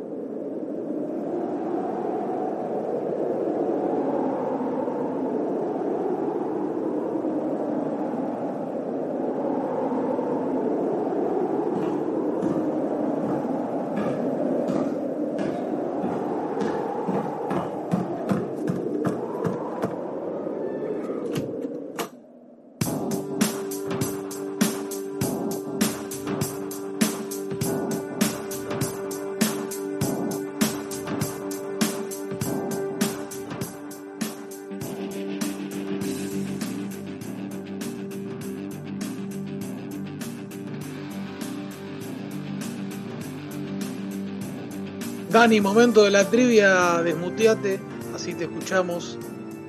Se viene, se viene la hora de jugar. música, con esta música de suspenso estaba promocionando. Gracias, Marce, por avisarme. Siempre atento. Con esta música de, si- de suspenso les decía, vamos a comenzar el primer participante del, del bloque de la trivia. Agustín, ¿estás por ahí? ¿Cómo andan? Buenas noches. Ahí está, Agustín. ¿Cómo estás? Buenas noches.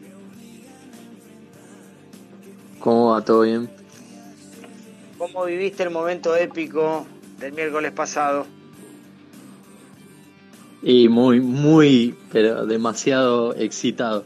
Encima estaba con el buzo verde puesto, así que Bueno, bien, pero el buzo, el buzo de Enzo Pérez, ¿ya lo tenías? No, no, el buzo verde, faltaba las tampas. Pero Ahí bueno, está. el buzo es Por un momento a la, a la tarde pareció que era el, bu- el buzo naranja, después bueno fue el verde, bueno finalmente Claro, se fue el verde, no, yo tenía con el con el 1, creo- el 1 de Armani. Ahí está, creo que ya tiene más ventas que, que, eh, la camiseta. A ver ustedes que saben un poquito más de este tema marketinero y de líneas de... ¿Puede ser que River esté por estrenar una nueva camiseta titular en los próximos días? No, hoy. Va, Mañana. en, en minutos, en minutos. Pero, eh, a ver, pero es la titular, ¿verdad? Sí, le cambian la un- etiqueta, no cambian muchas cosas. No, el cuello, yo vi, vi el un- cuello negro, vi la, la, es, las la tiras misma, es la rojas. misma, es la misma con el cuello negro y, Y dice insignia. 1901 y arriba 2021. La verdad, si Adidas quiere seguir con River, Uh, está dejando mucho que desear. 120 años. No, bueno, los modelos no importan, pero ¿no cambiamos hace un año? No, pero esta es una edición especial por los 120 años, ¿eh? Bueno, muy bien, sí, ha hecho, ha hecho muchas eh, camisetas titulares eh, eh, conmemorativas. No, pero bueno, yo esperaba por ahí otro modelito, no, va, no esperaba nada en realidad porque eh, es- son, son gestos comerciales que tiene Adidas con nosotros, eh, pero no, no pensé que iba a ir en, en- en base a la titular. Bueno, muy bien Agustín, vamos a lo que nos compete, que es la trivia el día de la fecha, estamos por un lugar en la final. Eh, te dejo con Marcelo. Vamos, dale, Dani. Bueno, Agustín, ¿cómo andas, Agustín? ¿Todo bien? ¿Cómo va? Bien, Te voy Marce, a decir todo bien. una cosa, te voy a decir una cosa antes de hacerte la primera pregunta y es que vas a tener que tener una actuación épica como la de River el miércoles pasado si querés pasar a la final. No te quiero poner No, va a presión. estar complicado. Bueno, vale, Encima ya sabes cómo es la temática. por vez. del 1 Siempre al me tocaba 15. segundo. Bueno, del 1 al 15, ¿cuál es tu primera pregunta, Agustín? Vamos con la 2. Con la número 2. En 1932, el club compra a Bernabé Ferreira, quien se transforma en la sensación y el goleador de aquel torneo. ¿Cuántos goles hizo ese año Bernabé Ferreira? Opciones para tiro al pichón igual. ¿Hizo 33 goles? ¿Hizo 43 goles? ¿O hizo 53 goles? ¿Campeonato largo? Campeonato largo, claro. Eh, la opción B. 40. y- 43 goles, exactamente, Agustín, punto para vos. 43 goles hizo. Bernabé Ferreira. Bueno, un punto ya tenés. Vamos con la siguiente pregunta. Vamos sumando. Eh, la 5. Vamos con la 5. River gana su primer Copa Libertadores en 1986 al derrotar por 1 a 0 América de Cali en el Monumental por el partido de vuelta. En la ida había conseguido un triunfazo en Colombia ganando 2 a 1. Quiero que me digas, Agustín, quiénes hicieron los dos goles del millonario en aquella noche. El Beto Alonso y Funes. Juan Gilberto Funes. Muy bien, muy bien. ¡Epa! pleno, ¡Epa, epa, pleno, epa! tremendo. Lo había estudiado muy bien. Agustín, ¿cuántos años tenés, Agustín? 24. 24 años. Me gusta la juventud que tiene contenido histórico. Bien, Agustín. Tres puntos tenés. Vamos con la siguiente pregunta. Eh, vamos con la 7. Número 7. ¿Cuál es la mayor goleada de River a Boca en estos ya casi 120 años de historia del club? Eh, vamos con opciones. Opciones. 6 a 0, 4 a 1 o 5 a 1. Eh, 5 a 1. 5 a 1 Agustín, sí señor, en 1941 con goles de La Bruna, Pedernera, Moreno y 2 de, de Ambrosi. 5 a 1, otro punto, tenés 4 puntos, venís muy bien. Siguiente Sí, pregunta. Agustín. Muy bien, Agustín, ¿eh? Sí, sí. Juventud Bueno, está Casualidad. Bueno, Agustín, vamos con la siguiente pregunta. Eh, vamos con la 9. Con la número viene 9. ¿Venís de dos en dos? ¿Eso es una cábala o.? Y ahora que pude dos, elegir, que tengo todos los números, Bueno. Te los voy a contar. Estate atento, acá no tenés opciones. Es la única pregunta de las 15 que no tiene opciones porque yo necesito, Agustín, que me nombres en 15 segundos las 5 eliminaciones de River a Boca mano a mano. Ya.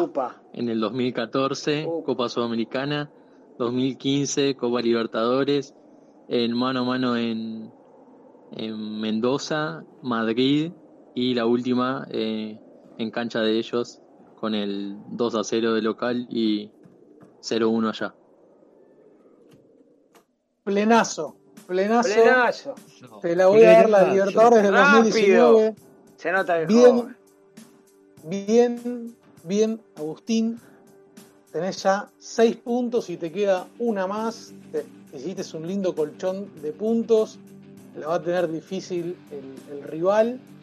Te queda una pregunta más. ¿Qué número elegís, Agustín? Vamos con la 14. La 14, la, la preferida de Mario.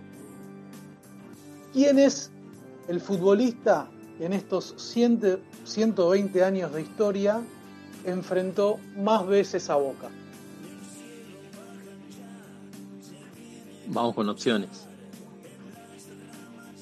Vamos con opciones. ¿Fue Merlo, fue Leonardo Poncio o fue Gallego? Eh, vamos con, con Poncio. No, Agustín no es Leonardo No. Poncio, fue Merlo, 42 veces enfrentó a Boca, así que El que más partidos tuvo. Pero bueno, Centrales. Los tres volantes centrales, Marce. tres volantes centrales, no lo hice a propósito, o sí, pero bien. Entonces, bueno, Agustín, igual una excelente participación, tenés seis puntos. Vamos a ver cómo le va Digno, digno, a tu contrincante. Está cerca de la final, ¿eh? Está cerca de la final. vamos, vamos. A esperar. Bueno, te mando un abrazo, Agustín. Gracias, Abrazo, Marce, Agus. a todos los muchachos, Ahí a vamos Dani, a a ver cómo todos. le va. Vamos a ver cómo le va a Nahuel y seguimos. Abrazo fuerte, Agustín. Abrazo grande. Abrazo y vamos mañana. Chau, chau. Vamos. Vamos todos. Muy bien. Vamos, vamos, vamos, vamos, vamos mañana. Vamos mañana con el último partido de la fase de grupos de la Copa Libertadores. Fluminense se viene a dar un palito, ¿no? Viene de perder una final importante. ¿eh? Con- la final carioca con el Flamengo. 3 a con 1. el Flamengo. Ganaron los estaduales, creo que Flamengo, San Pablo con Crespo, creo que Gremio, ¿no? Gremio que venía de capa caída, está en Copa Sudamericana, creo que le ganó eh, la doble final a, Mineiro Inter. y Mineiro. Mineiro. Y Mineiro Mineiro también, también, Nacho con Fernández Nacho campeón. González, con Nacho Fernández. Nacho Fernández. Este, fueron los campeones, la verdad que está lindo, ¿eh? está lindo, el campeonato brasileño se pone lindo, el estadual es una linda competencia, ellos lo mismo juegan. como- Sí, lo que Ah, pasa es que ellos los, los- el los primer campeonatos estadual, Sí, los campeonatos estadual, hay- por momentos juegan con equipos que no ni cancha tienen. Son campeonatos raros. Sí, pero es como la Copa Argentina, cada tanto hay un batacazo, alguna sorpresa. Ellos juegan Claro. el primer semestre los estaduales y ahora empieza el Brasileirao, que es la competencia más fuerte, pero juegan cada 3, 4 días, eso es maravilloso. No se quejan, no tienen problemas, tienen 40 jugadores por equipo. Es otra cosa. Y tiene Es otra otra billetera cosa. también. Tienen y otra también billetera. tiene otra billetera, totalmente. Bueno, eh, vamos a Nahuel, ¿estás en línea? Hola, ¿me escuchan? Sí, ¿cómo estás? ¿Cómo están? ¿Todo bien? Buenas noches. Hola a todos. ¿Cómo andan? Bueno, Nahuel? muy bien. Acá andamos, con frío. Poquito. Una gran participación de tu contrincante, ¿eh? Veremos Si estás a la altura, Nahuel. Bueno, igual, igual lo importante es divertirse. Si se gana- en la vida se gana y se pierde. No se abandona, eso seguro. Mira, te, te- te escucha Gallardo y corta el teléfono. Nahuel, te tenés que mentalizar para ganar, viejo. Estás a un paso de la final. Bueno, pero, pero obvio, bueno, está bien, pero el otro, el otro rival también, ¿o no? Escúchame. Por algo somos semifinalistas. Muy bien, muy bien. Así se saca un poquito de chapa. Bueno, Nahuel, vamos a empezar Vamos a jugar adelante. entonces. Menos la preguntas 2, 5, 7, ni la 9 ni la 14. ¿Cuál vas? Bueno, vamos con la, con la 12. Con la 2. Muy bien. Polémico. Polémico. Bueno, bueno, ¿qué hace? A ver. Bueno. En la Copa Libertadores 2015, River avanza a octavos de final siendo el peor segundo del certamen. Quiero que me digas cuántos puntos obtuvo en el grupo que compartía con Tigres, Juan Aurich y San José. Es polémica esa. ¿Cuántos Estamos hablando de la, justo, justo, o sea, estaba hablando del de, antes del, del gas pimienta, ¿o no?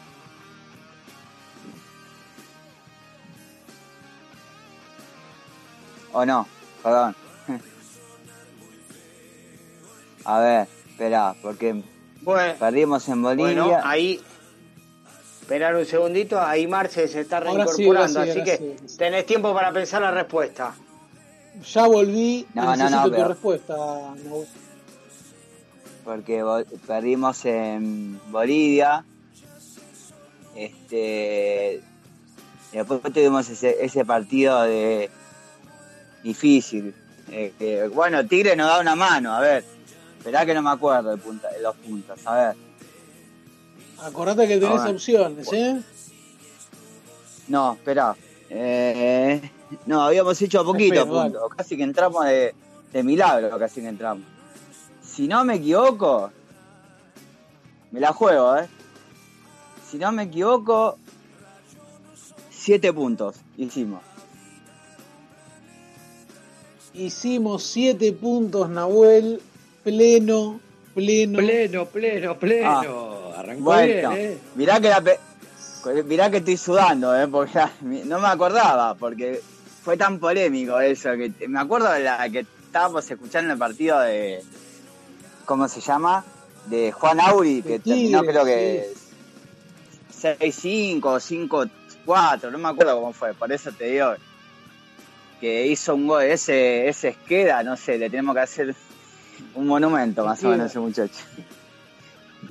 Estamos Bien, acostumbrados Nahuel. a gente que esté que- con nosotros que sude, así que no te hagas problema, Nahuel. Ah, bueno, sí. Bueno, ¿seguimos Bueno, entonces? Nahuel. ¿O no? Seguimos entonces, sí, sí, seguimos entonces. Ya tenés dos, los dos primeros puntos. Vamos con la siguiente pregunta. Bueno, ¿Cuál vamos con la eliges? 15 entonces, la última. Con la última, la número 15. Quiero que me digas quién era el capitán en la final de la Intercontinental de 1986. El Tolo Gallego. El Tolo Gallego, puntazo, Muy pleno, bien. pleno. ¿Contra quién jugó Mario aquel partido?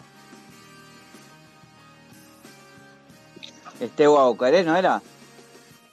Sí, pero Mario, Mario, Mario nombra otro equipo. Ah, ok.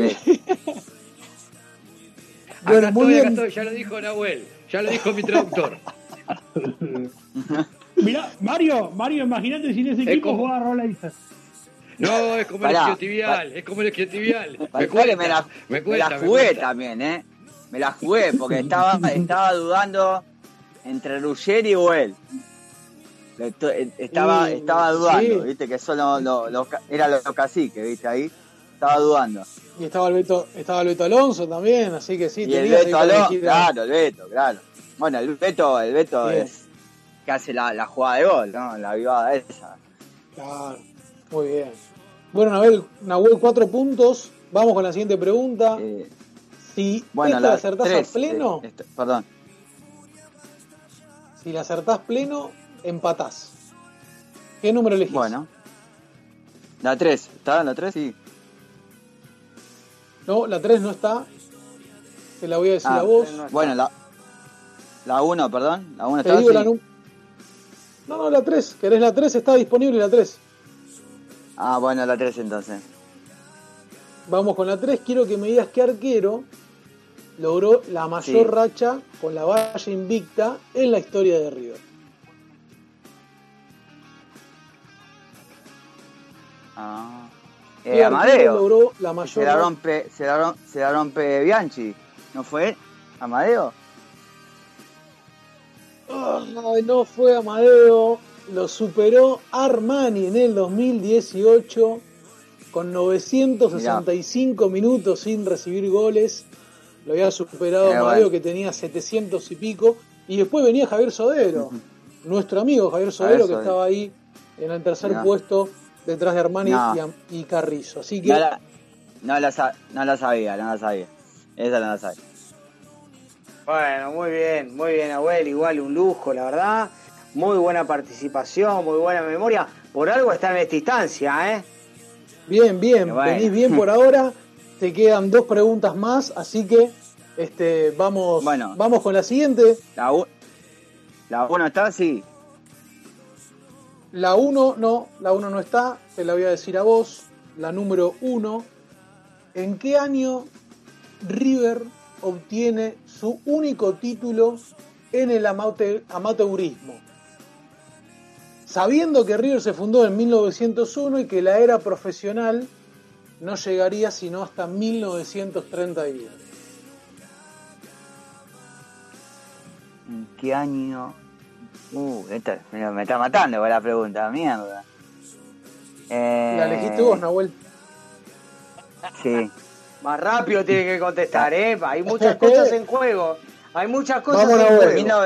¿En qué año? Dale. 1906. 1906. No, en 1920, que en realidad fue el No, 9 no la de sabía. enero del 21 por problemas de calendario, pero correspondía al torneo de 1920. Bueno, Nahuel, Ah, bueno. última No, no. pregunta. Ahí está, ¿Te la ¿cómo tenés? está el la tanteador? No lo lo Agustín sabía. terminó con 6 puntos. Nahuel tiene 4 puntos, tiene que meter un pleno Ahí está. para ir a la tanda de penales. Dale, igual excelente participación, la verdad que una memoria memoriosa de los dos, pero bueno, vamos Nahuel que tenés un tiro más, dale. Vamos, Eh, Nahuel. Te escucho. ¿El 8 está o eligió el.? No la eligió. No, la 8, la 8 no salió, la 8 no salió, así que te voy a, a preguntar lo siguiente. Ángel Labruna, leyenda riverplatense, es el que más Sí. estrellas cosechó a lo largo de la historia del club, sumando sus etapas como jugador y como técnico. Quiero que me digas por un lugar en la final cuántos títulos tiene Labruna. O sea, estamos hablando de. de como jugador y como técnico. Sí, ¿cuántos títulos tiene? Vamos. No, Vamos, de la una, verdad que de no una. la sé. La verdad que no la sé, pero. La verdad que Pleno, no la sé. dale, te tenés que jugar Tenés pleno. que meterle pleno, dale. Bueno, este, voy a Dale. tirar. Dale, Eh, sin googlear, eh, mira que te vamos. estamos viendo, eh. Te estamos viendo, eh. No, no, ojalá, si ya re como tres, que voy a estar googleando. Eh, bueno, pero este es no, fácil, que no la- ponés y sale, eh. 19. No, no, no lo sé. La verdad que no lo sé. Marce, No pará, fueron 19. No porque fueron Agustín, 19. Agustín está, Agustín está jugando también y me está diciendo que él opina que son 16. Como jugador fueron 16, sí, pero estamos hablando de que la pregunta era como jugador y como técnico, así que no ganó ni Agustín ni Nahuel. No. Eran bien. 22, Ahí 22 está. los No, no. títulos. Viste que Pero- no estoy googleando, loco. Me estuviera googleando y te la saco a las seis. Apla- aplaudamos, la sinceridad. Bien, Aplaudamos la bien. sinceridad, por favor. Bien, bien. Bien. Un, un premio extra, un premio extra para, para Nahuel. Bueno, Nahuel, te Nahuel. felicito. Te felicito. Muy bien, te felicito. Bueno, ¿Cómo quedó todo bueno, entonces? muchas gracias. Me perdí. Muchas gracias, Pasó muchas gracias Agustín. por, por, llamar. Y bueno, felicitación a Agustín, eh, la mejor de la final. Este, Muy bien. Gracias bueno, gracias vos, por la, gracias a vos, Gracias. gracias Nahuel. por la, por la buena onda, por llamar. La verdad que era complicada esta trivia, eh, la, la verdad que no. Era No complicada. acordaba. era complicada. Yo, además, Me dejan, además, yo sabía, me dejan yo sabía algo, que chicos. yo sabía que tenía Ay. 16 como jugador, pero no sabía cuántos había ganado como técnico. O sea, por eso te dije que tiré 19 como para para ver si Para ver era. si ¿cuánto- déjeme, déjeme darle, déjeme darle un premio consuelo, si quiere, a Nahuel, tanto Bueno. como a Agustín y los otros dos semifinalistas. Si ustedes quieren, ya van a estar participando y los anoto en la próxima trivia de la voz de herencia. Directamente Bueno, entran listo. por ser semifinalistas. Me parece muy Bueno. bien. Muy bien, muy bien, Mario. Muy bien, Mario. Buena decisión. Te buena decisión, te Mario. Te aplaudí a No sé qué le pare- arriba. qué le parece a la mesa. No, está bien Me que parece- consultaste. Me parece muy bien. Las decisiones unilaterales son bancadas por el equipo. Te agradecemos Escuchame, mucho, pará, Nahuel. Mario, Mario, anticipale de qué va a ser la. Pero la pará, pará. A mí me enseñaron que las decisiones se toman y después se consultan, ¿no es así? Claro, eso. Quiero saber si en tu casa hace lo mismo, Mario. Sí, no, no, no. Eso lo hace. Eso lo hace acá y con las fotos de los grupos de perfil, nada más. Pero Estamos hablando, estamos la hablando de no. radio, estamos hablando de radio, estamos hablando de radio. Eh, se viene un ping-pong tribunero, muchachos, la herencia. Vamos, Ahí está. Se viene el ping-pong tribunero. Bueno, Nos vamos a divertir, vamos a extrañar Bueno, menos muchas la gracias. tribuna. Much- muchas gracias Seguro por la buena onda, así. muchachos. Esperemos po- Dale, pronto Nahuel. poder volver a la, a la- a la cancha, es lo que más queremos, ¿no?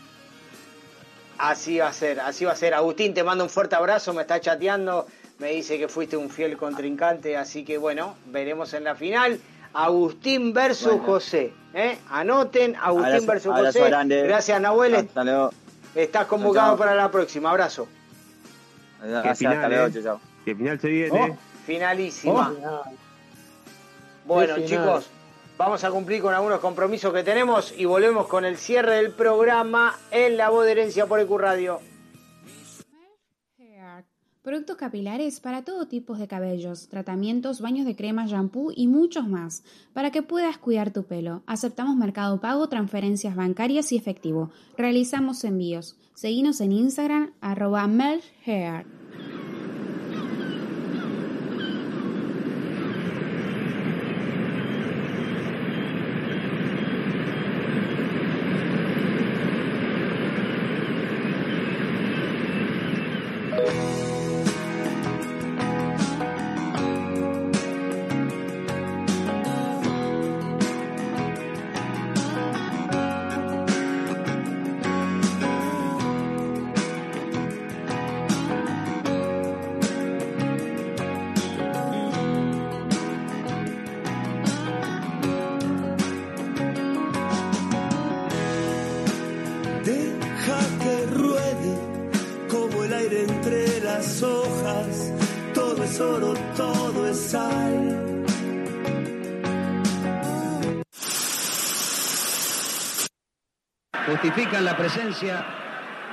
Casi 30.000 espectadores. Está ingresando Ruggeri, cabeceó Ruggeri, paró el remate.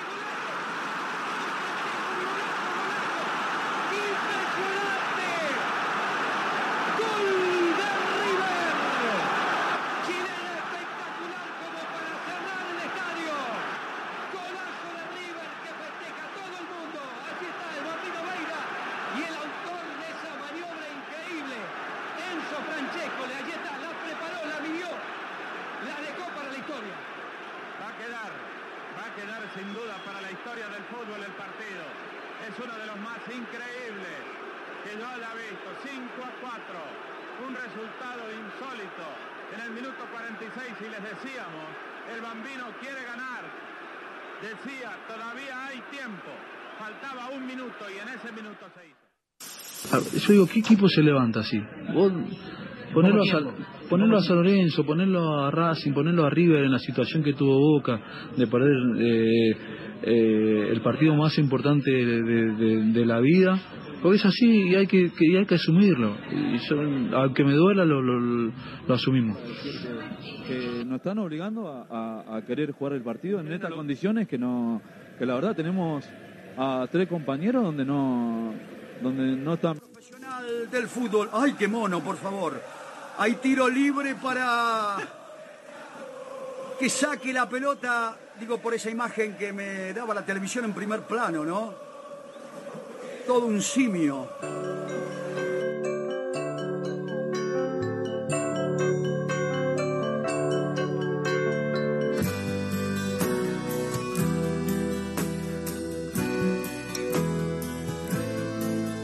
Nos están obligando a jugar, decía Carlitos Tevez, mamita querida, lo que es esta gente. Por eso no viene mal que cada tanto recordemos algunas frases de esta gente que lamentablemente le tocó ser contemporánea a River de Gallardo, ¿no? Tevez y compañía. Bueno, llegó el Nunca, momento. nunca mejor dicho, qué distintos somos, ¿no? Qué distintos somos, Ricky. Vos lo Qué ayudín que tuvieron este fin de semana, ¿eh? Hablando de eso, hay otro más que se va, ¿no? Se van varios. Ya. hacen fila para. Le No sé, piden. pero- le- yo te puedo asegurar que le piden al técnico que se quieren ir. Te lo puedo asegurar, ¿eh? Le piden Gracias, al técnico gracias. que se quieren ir. Y si Bueno, este, no es el, este no es el tercero, es Guanchope el primero de este año, que es Guanchope y hay uno más que se fue. Paul Fernández. La verdad que no lo tengo claro. Ah, Paul, Paul Fernández, Fernández. ahí está, los tres. Guanchope, Paul Fernández y este Mauro Zárate, madre de Dios. Ricky, todo tuyo, adelante. Bueno, arrancamos con, con el audio, no sé si está ahí en cinta. A ver si lo tiene preparado. el chino, Ariel. Y se viene el globo, le va a pegar el globo, miren. Ledesma.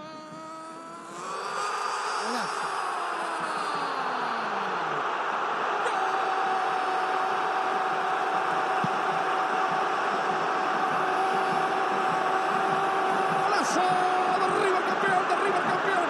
Hasta Barovero lo va a abrazar al lobo. Merecido, lobo, merecido, enorme Ledesma. Casi coronando tu carrera como lo mereces. Un señor fútbol. El señor Ledesma la colgó en un ángulo. Aplaudo al lobo, señoras y señores. ¡Viva el fútbol! Ledesma, Ledesma, Ledesma para este River campeón. River 3. Quilmes 0, 18 minutos, segundo tiempo. Si algo lo merecía, si alguien lo merecía. Hasta Barovero fue a buscar. Fue él, Cristian Ledesma. River 3, Quilmes 0, River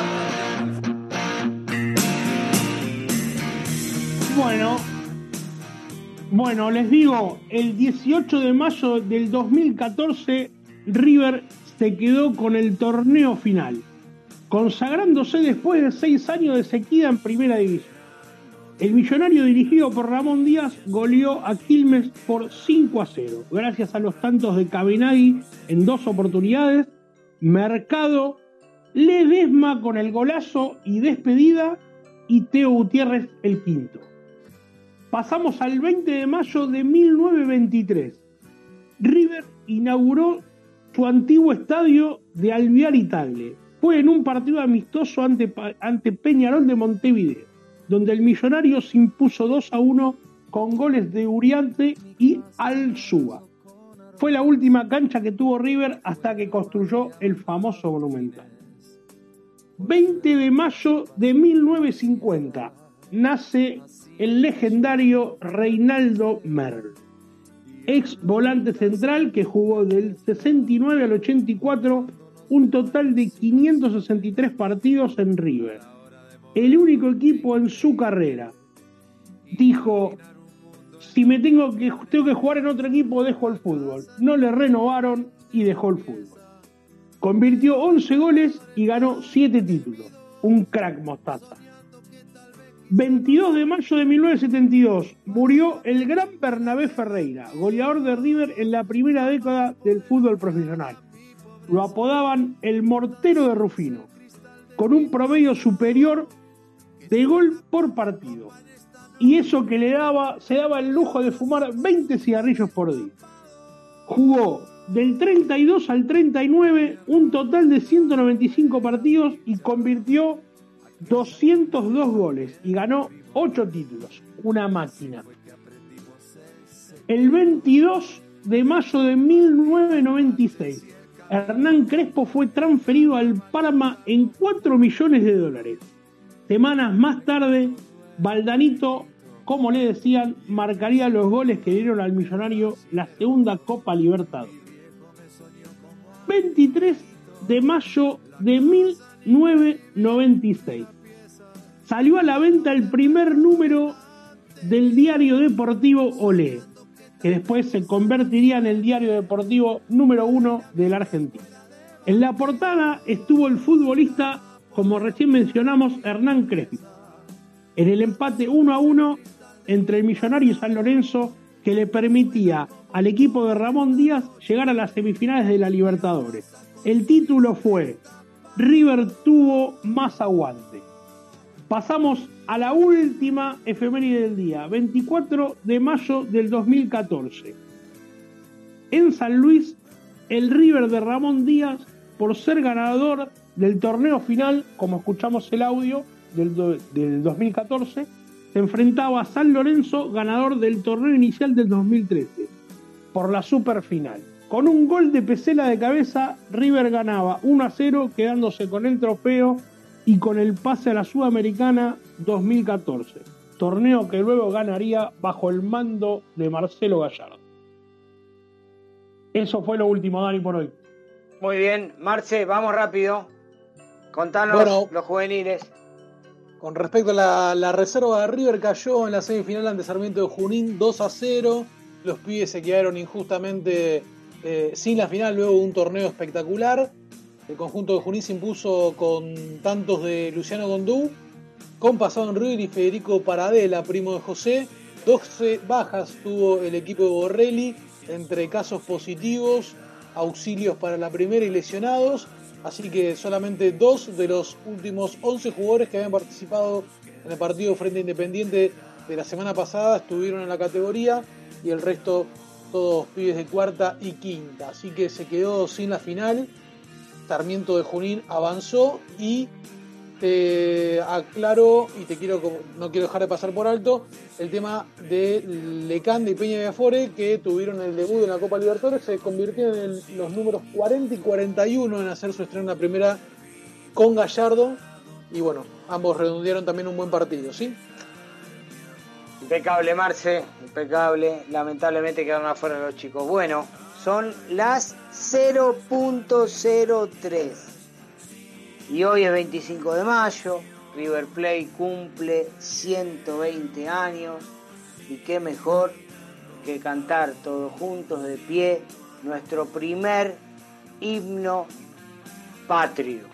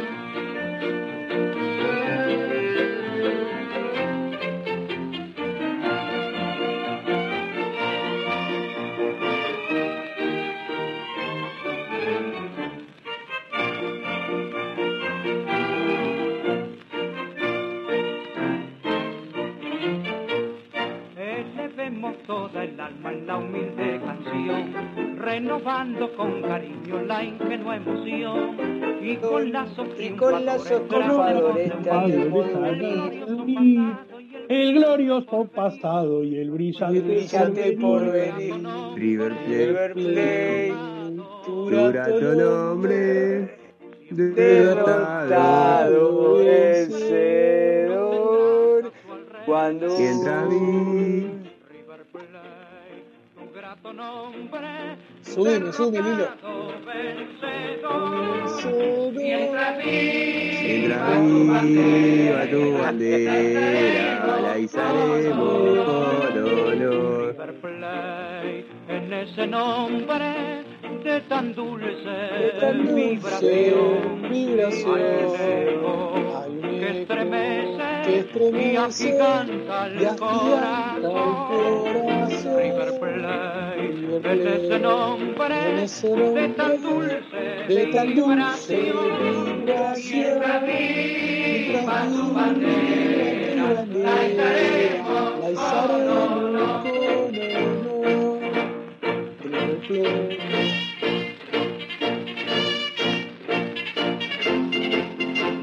Plate, tu grato nombre, clamaremos con amor, con nuestra sangre está cruzada en tu blanco pabellón. Tu grato nombre, clamaremos con amor, mientras viva tu bandera, la izaremos con Muy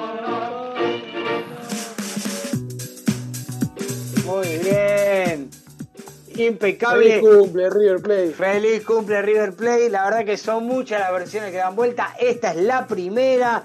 Tratamos de ponerla al aire, cantar a capela. Pero bueno, nosotros estamos acostumbrados a otra. Por eso también nos confundimos, porque estamos acostumbrados a otra versión que adelanta algunos párrafos. Así que son horribles no, cantando. no, no. Pone, pone mi Pero no, viejo. Y bueno, es así. Tratamos de estar. tratamos de estar. Tratamos solo, de estar Dani. presentes. Nos dejaron solos, nos dejaron solos, Marce. Amigos, tratamos- amigos, de- déjenme, déjenme decir mi efeméride personal. Un 25 de mayo del 2001, en la caravana de los 100 años de River, quien les habla, Mario, le pidió compromiso a Cecilia, quien hoy es mi compañera de vida. Por lo tanto, de los 120 años que tiene River, 20 lo vengo viviendo con Cecilia. Feliz Muy aniversario para mí. bien, Mario. Feliz Felicidades. aniversario. Feliz Felicidades aniversario, para Mario. ambos. Descorchate una, por lo menos un, un permitido. Y sí, sí, vamos permitido, joder. No tengo yo lo permitido, ¿sabes dónde lo dejé? Felicidades, permitido tiene. felicidad- felicidades a mi amiga Cecilia que lleva adelante esa familia. Así es. Bueno, saludos para ambos chicos, la verdad que un lujo. Queremos contarle también a nuestros oyentes que más allá de esta parodia del himno que quisimos hacer, lo pusimos, lo pusimos al aire para que lo escuchen ustedes, no que nos escuchen a nosotros, pero bueno, las ganas de cantar nos llevan lejos. Nosotros también celebramos que hace un año que estamos compartiendo este proyecto periodístico junto a todos ustedes.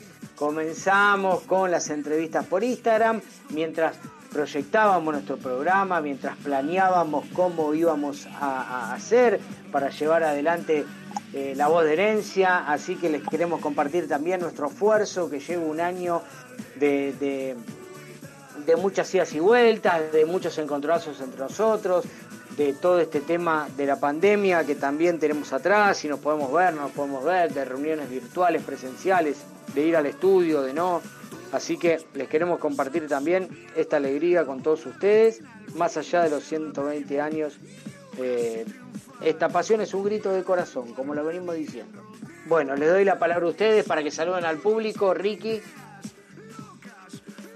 Bueno, Dani, contento por el cumpleaños del más grande, contento porque juega un partido trascendental en el día de su cumpleaños.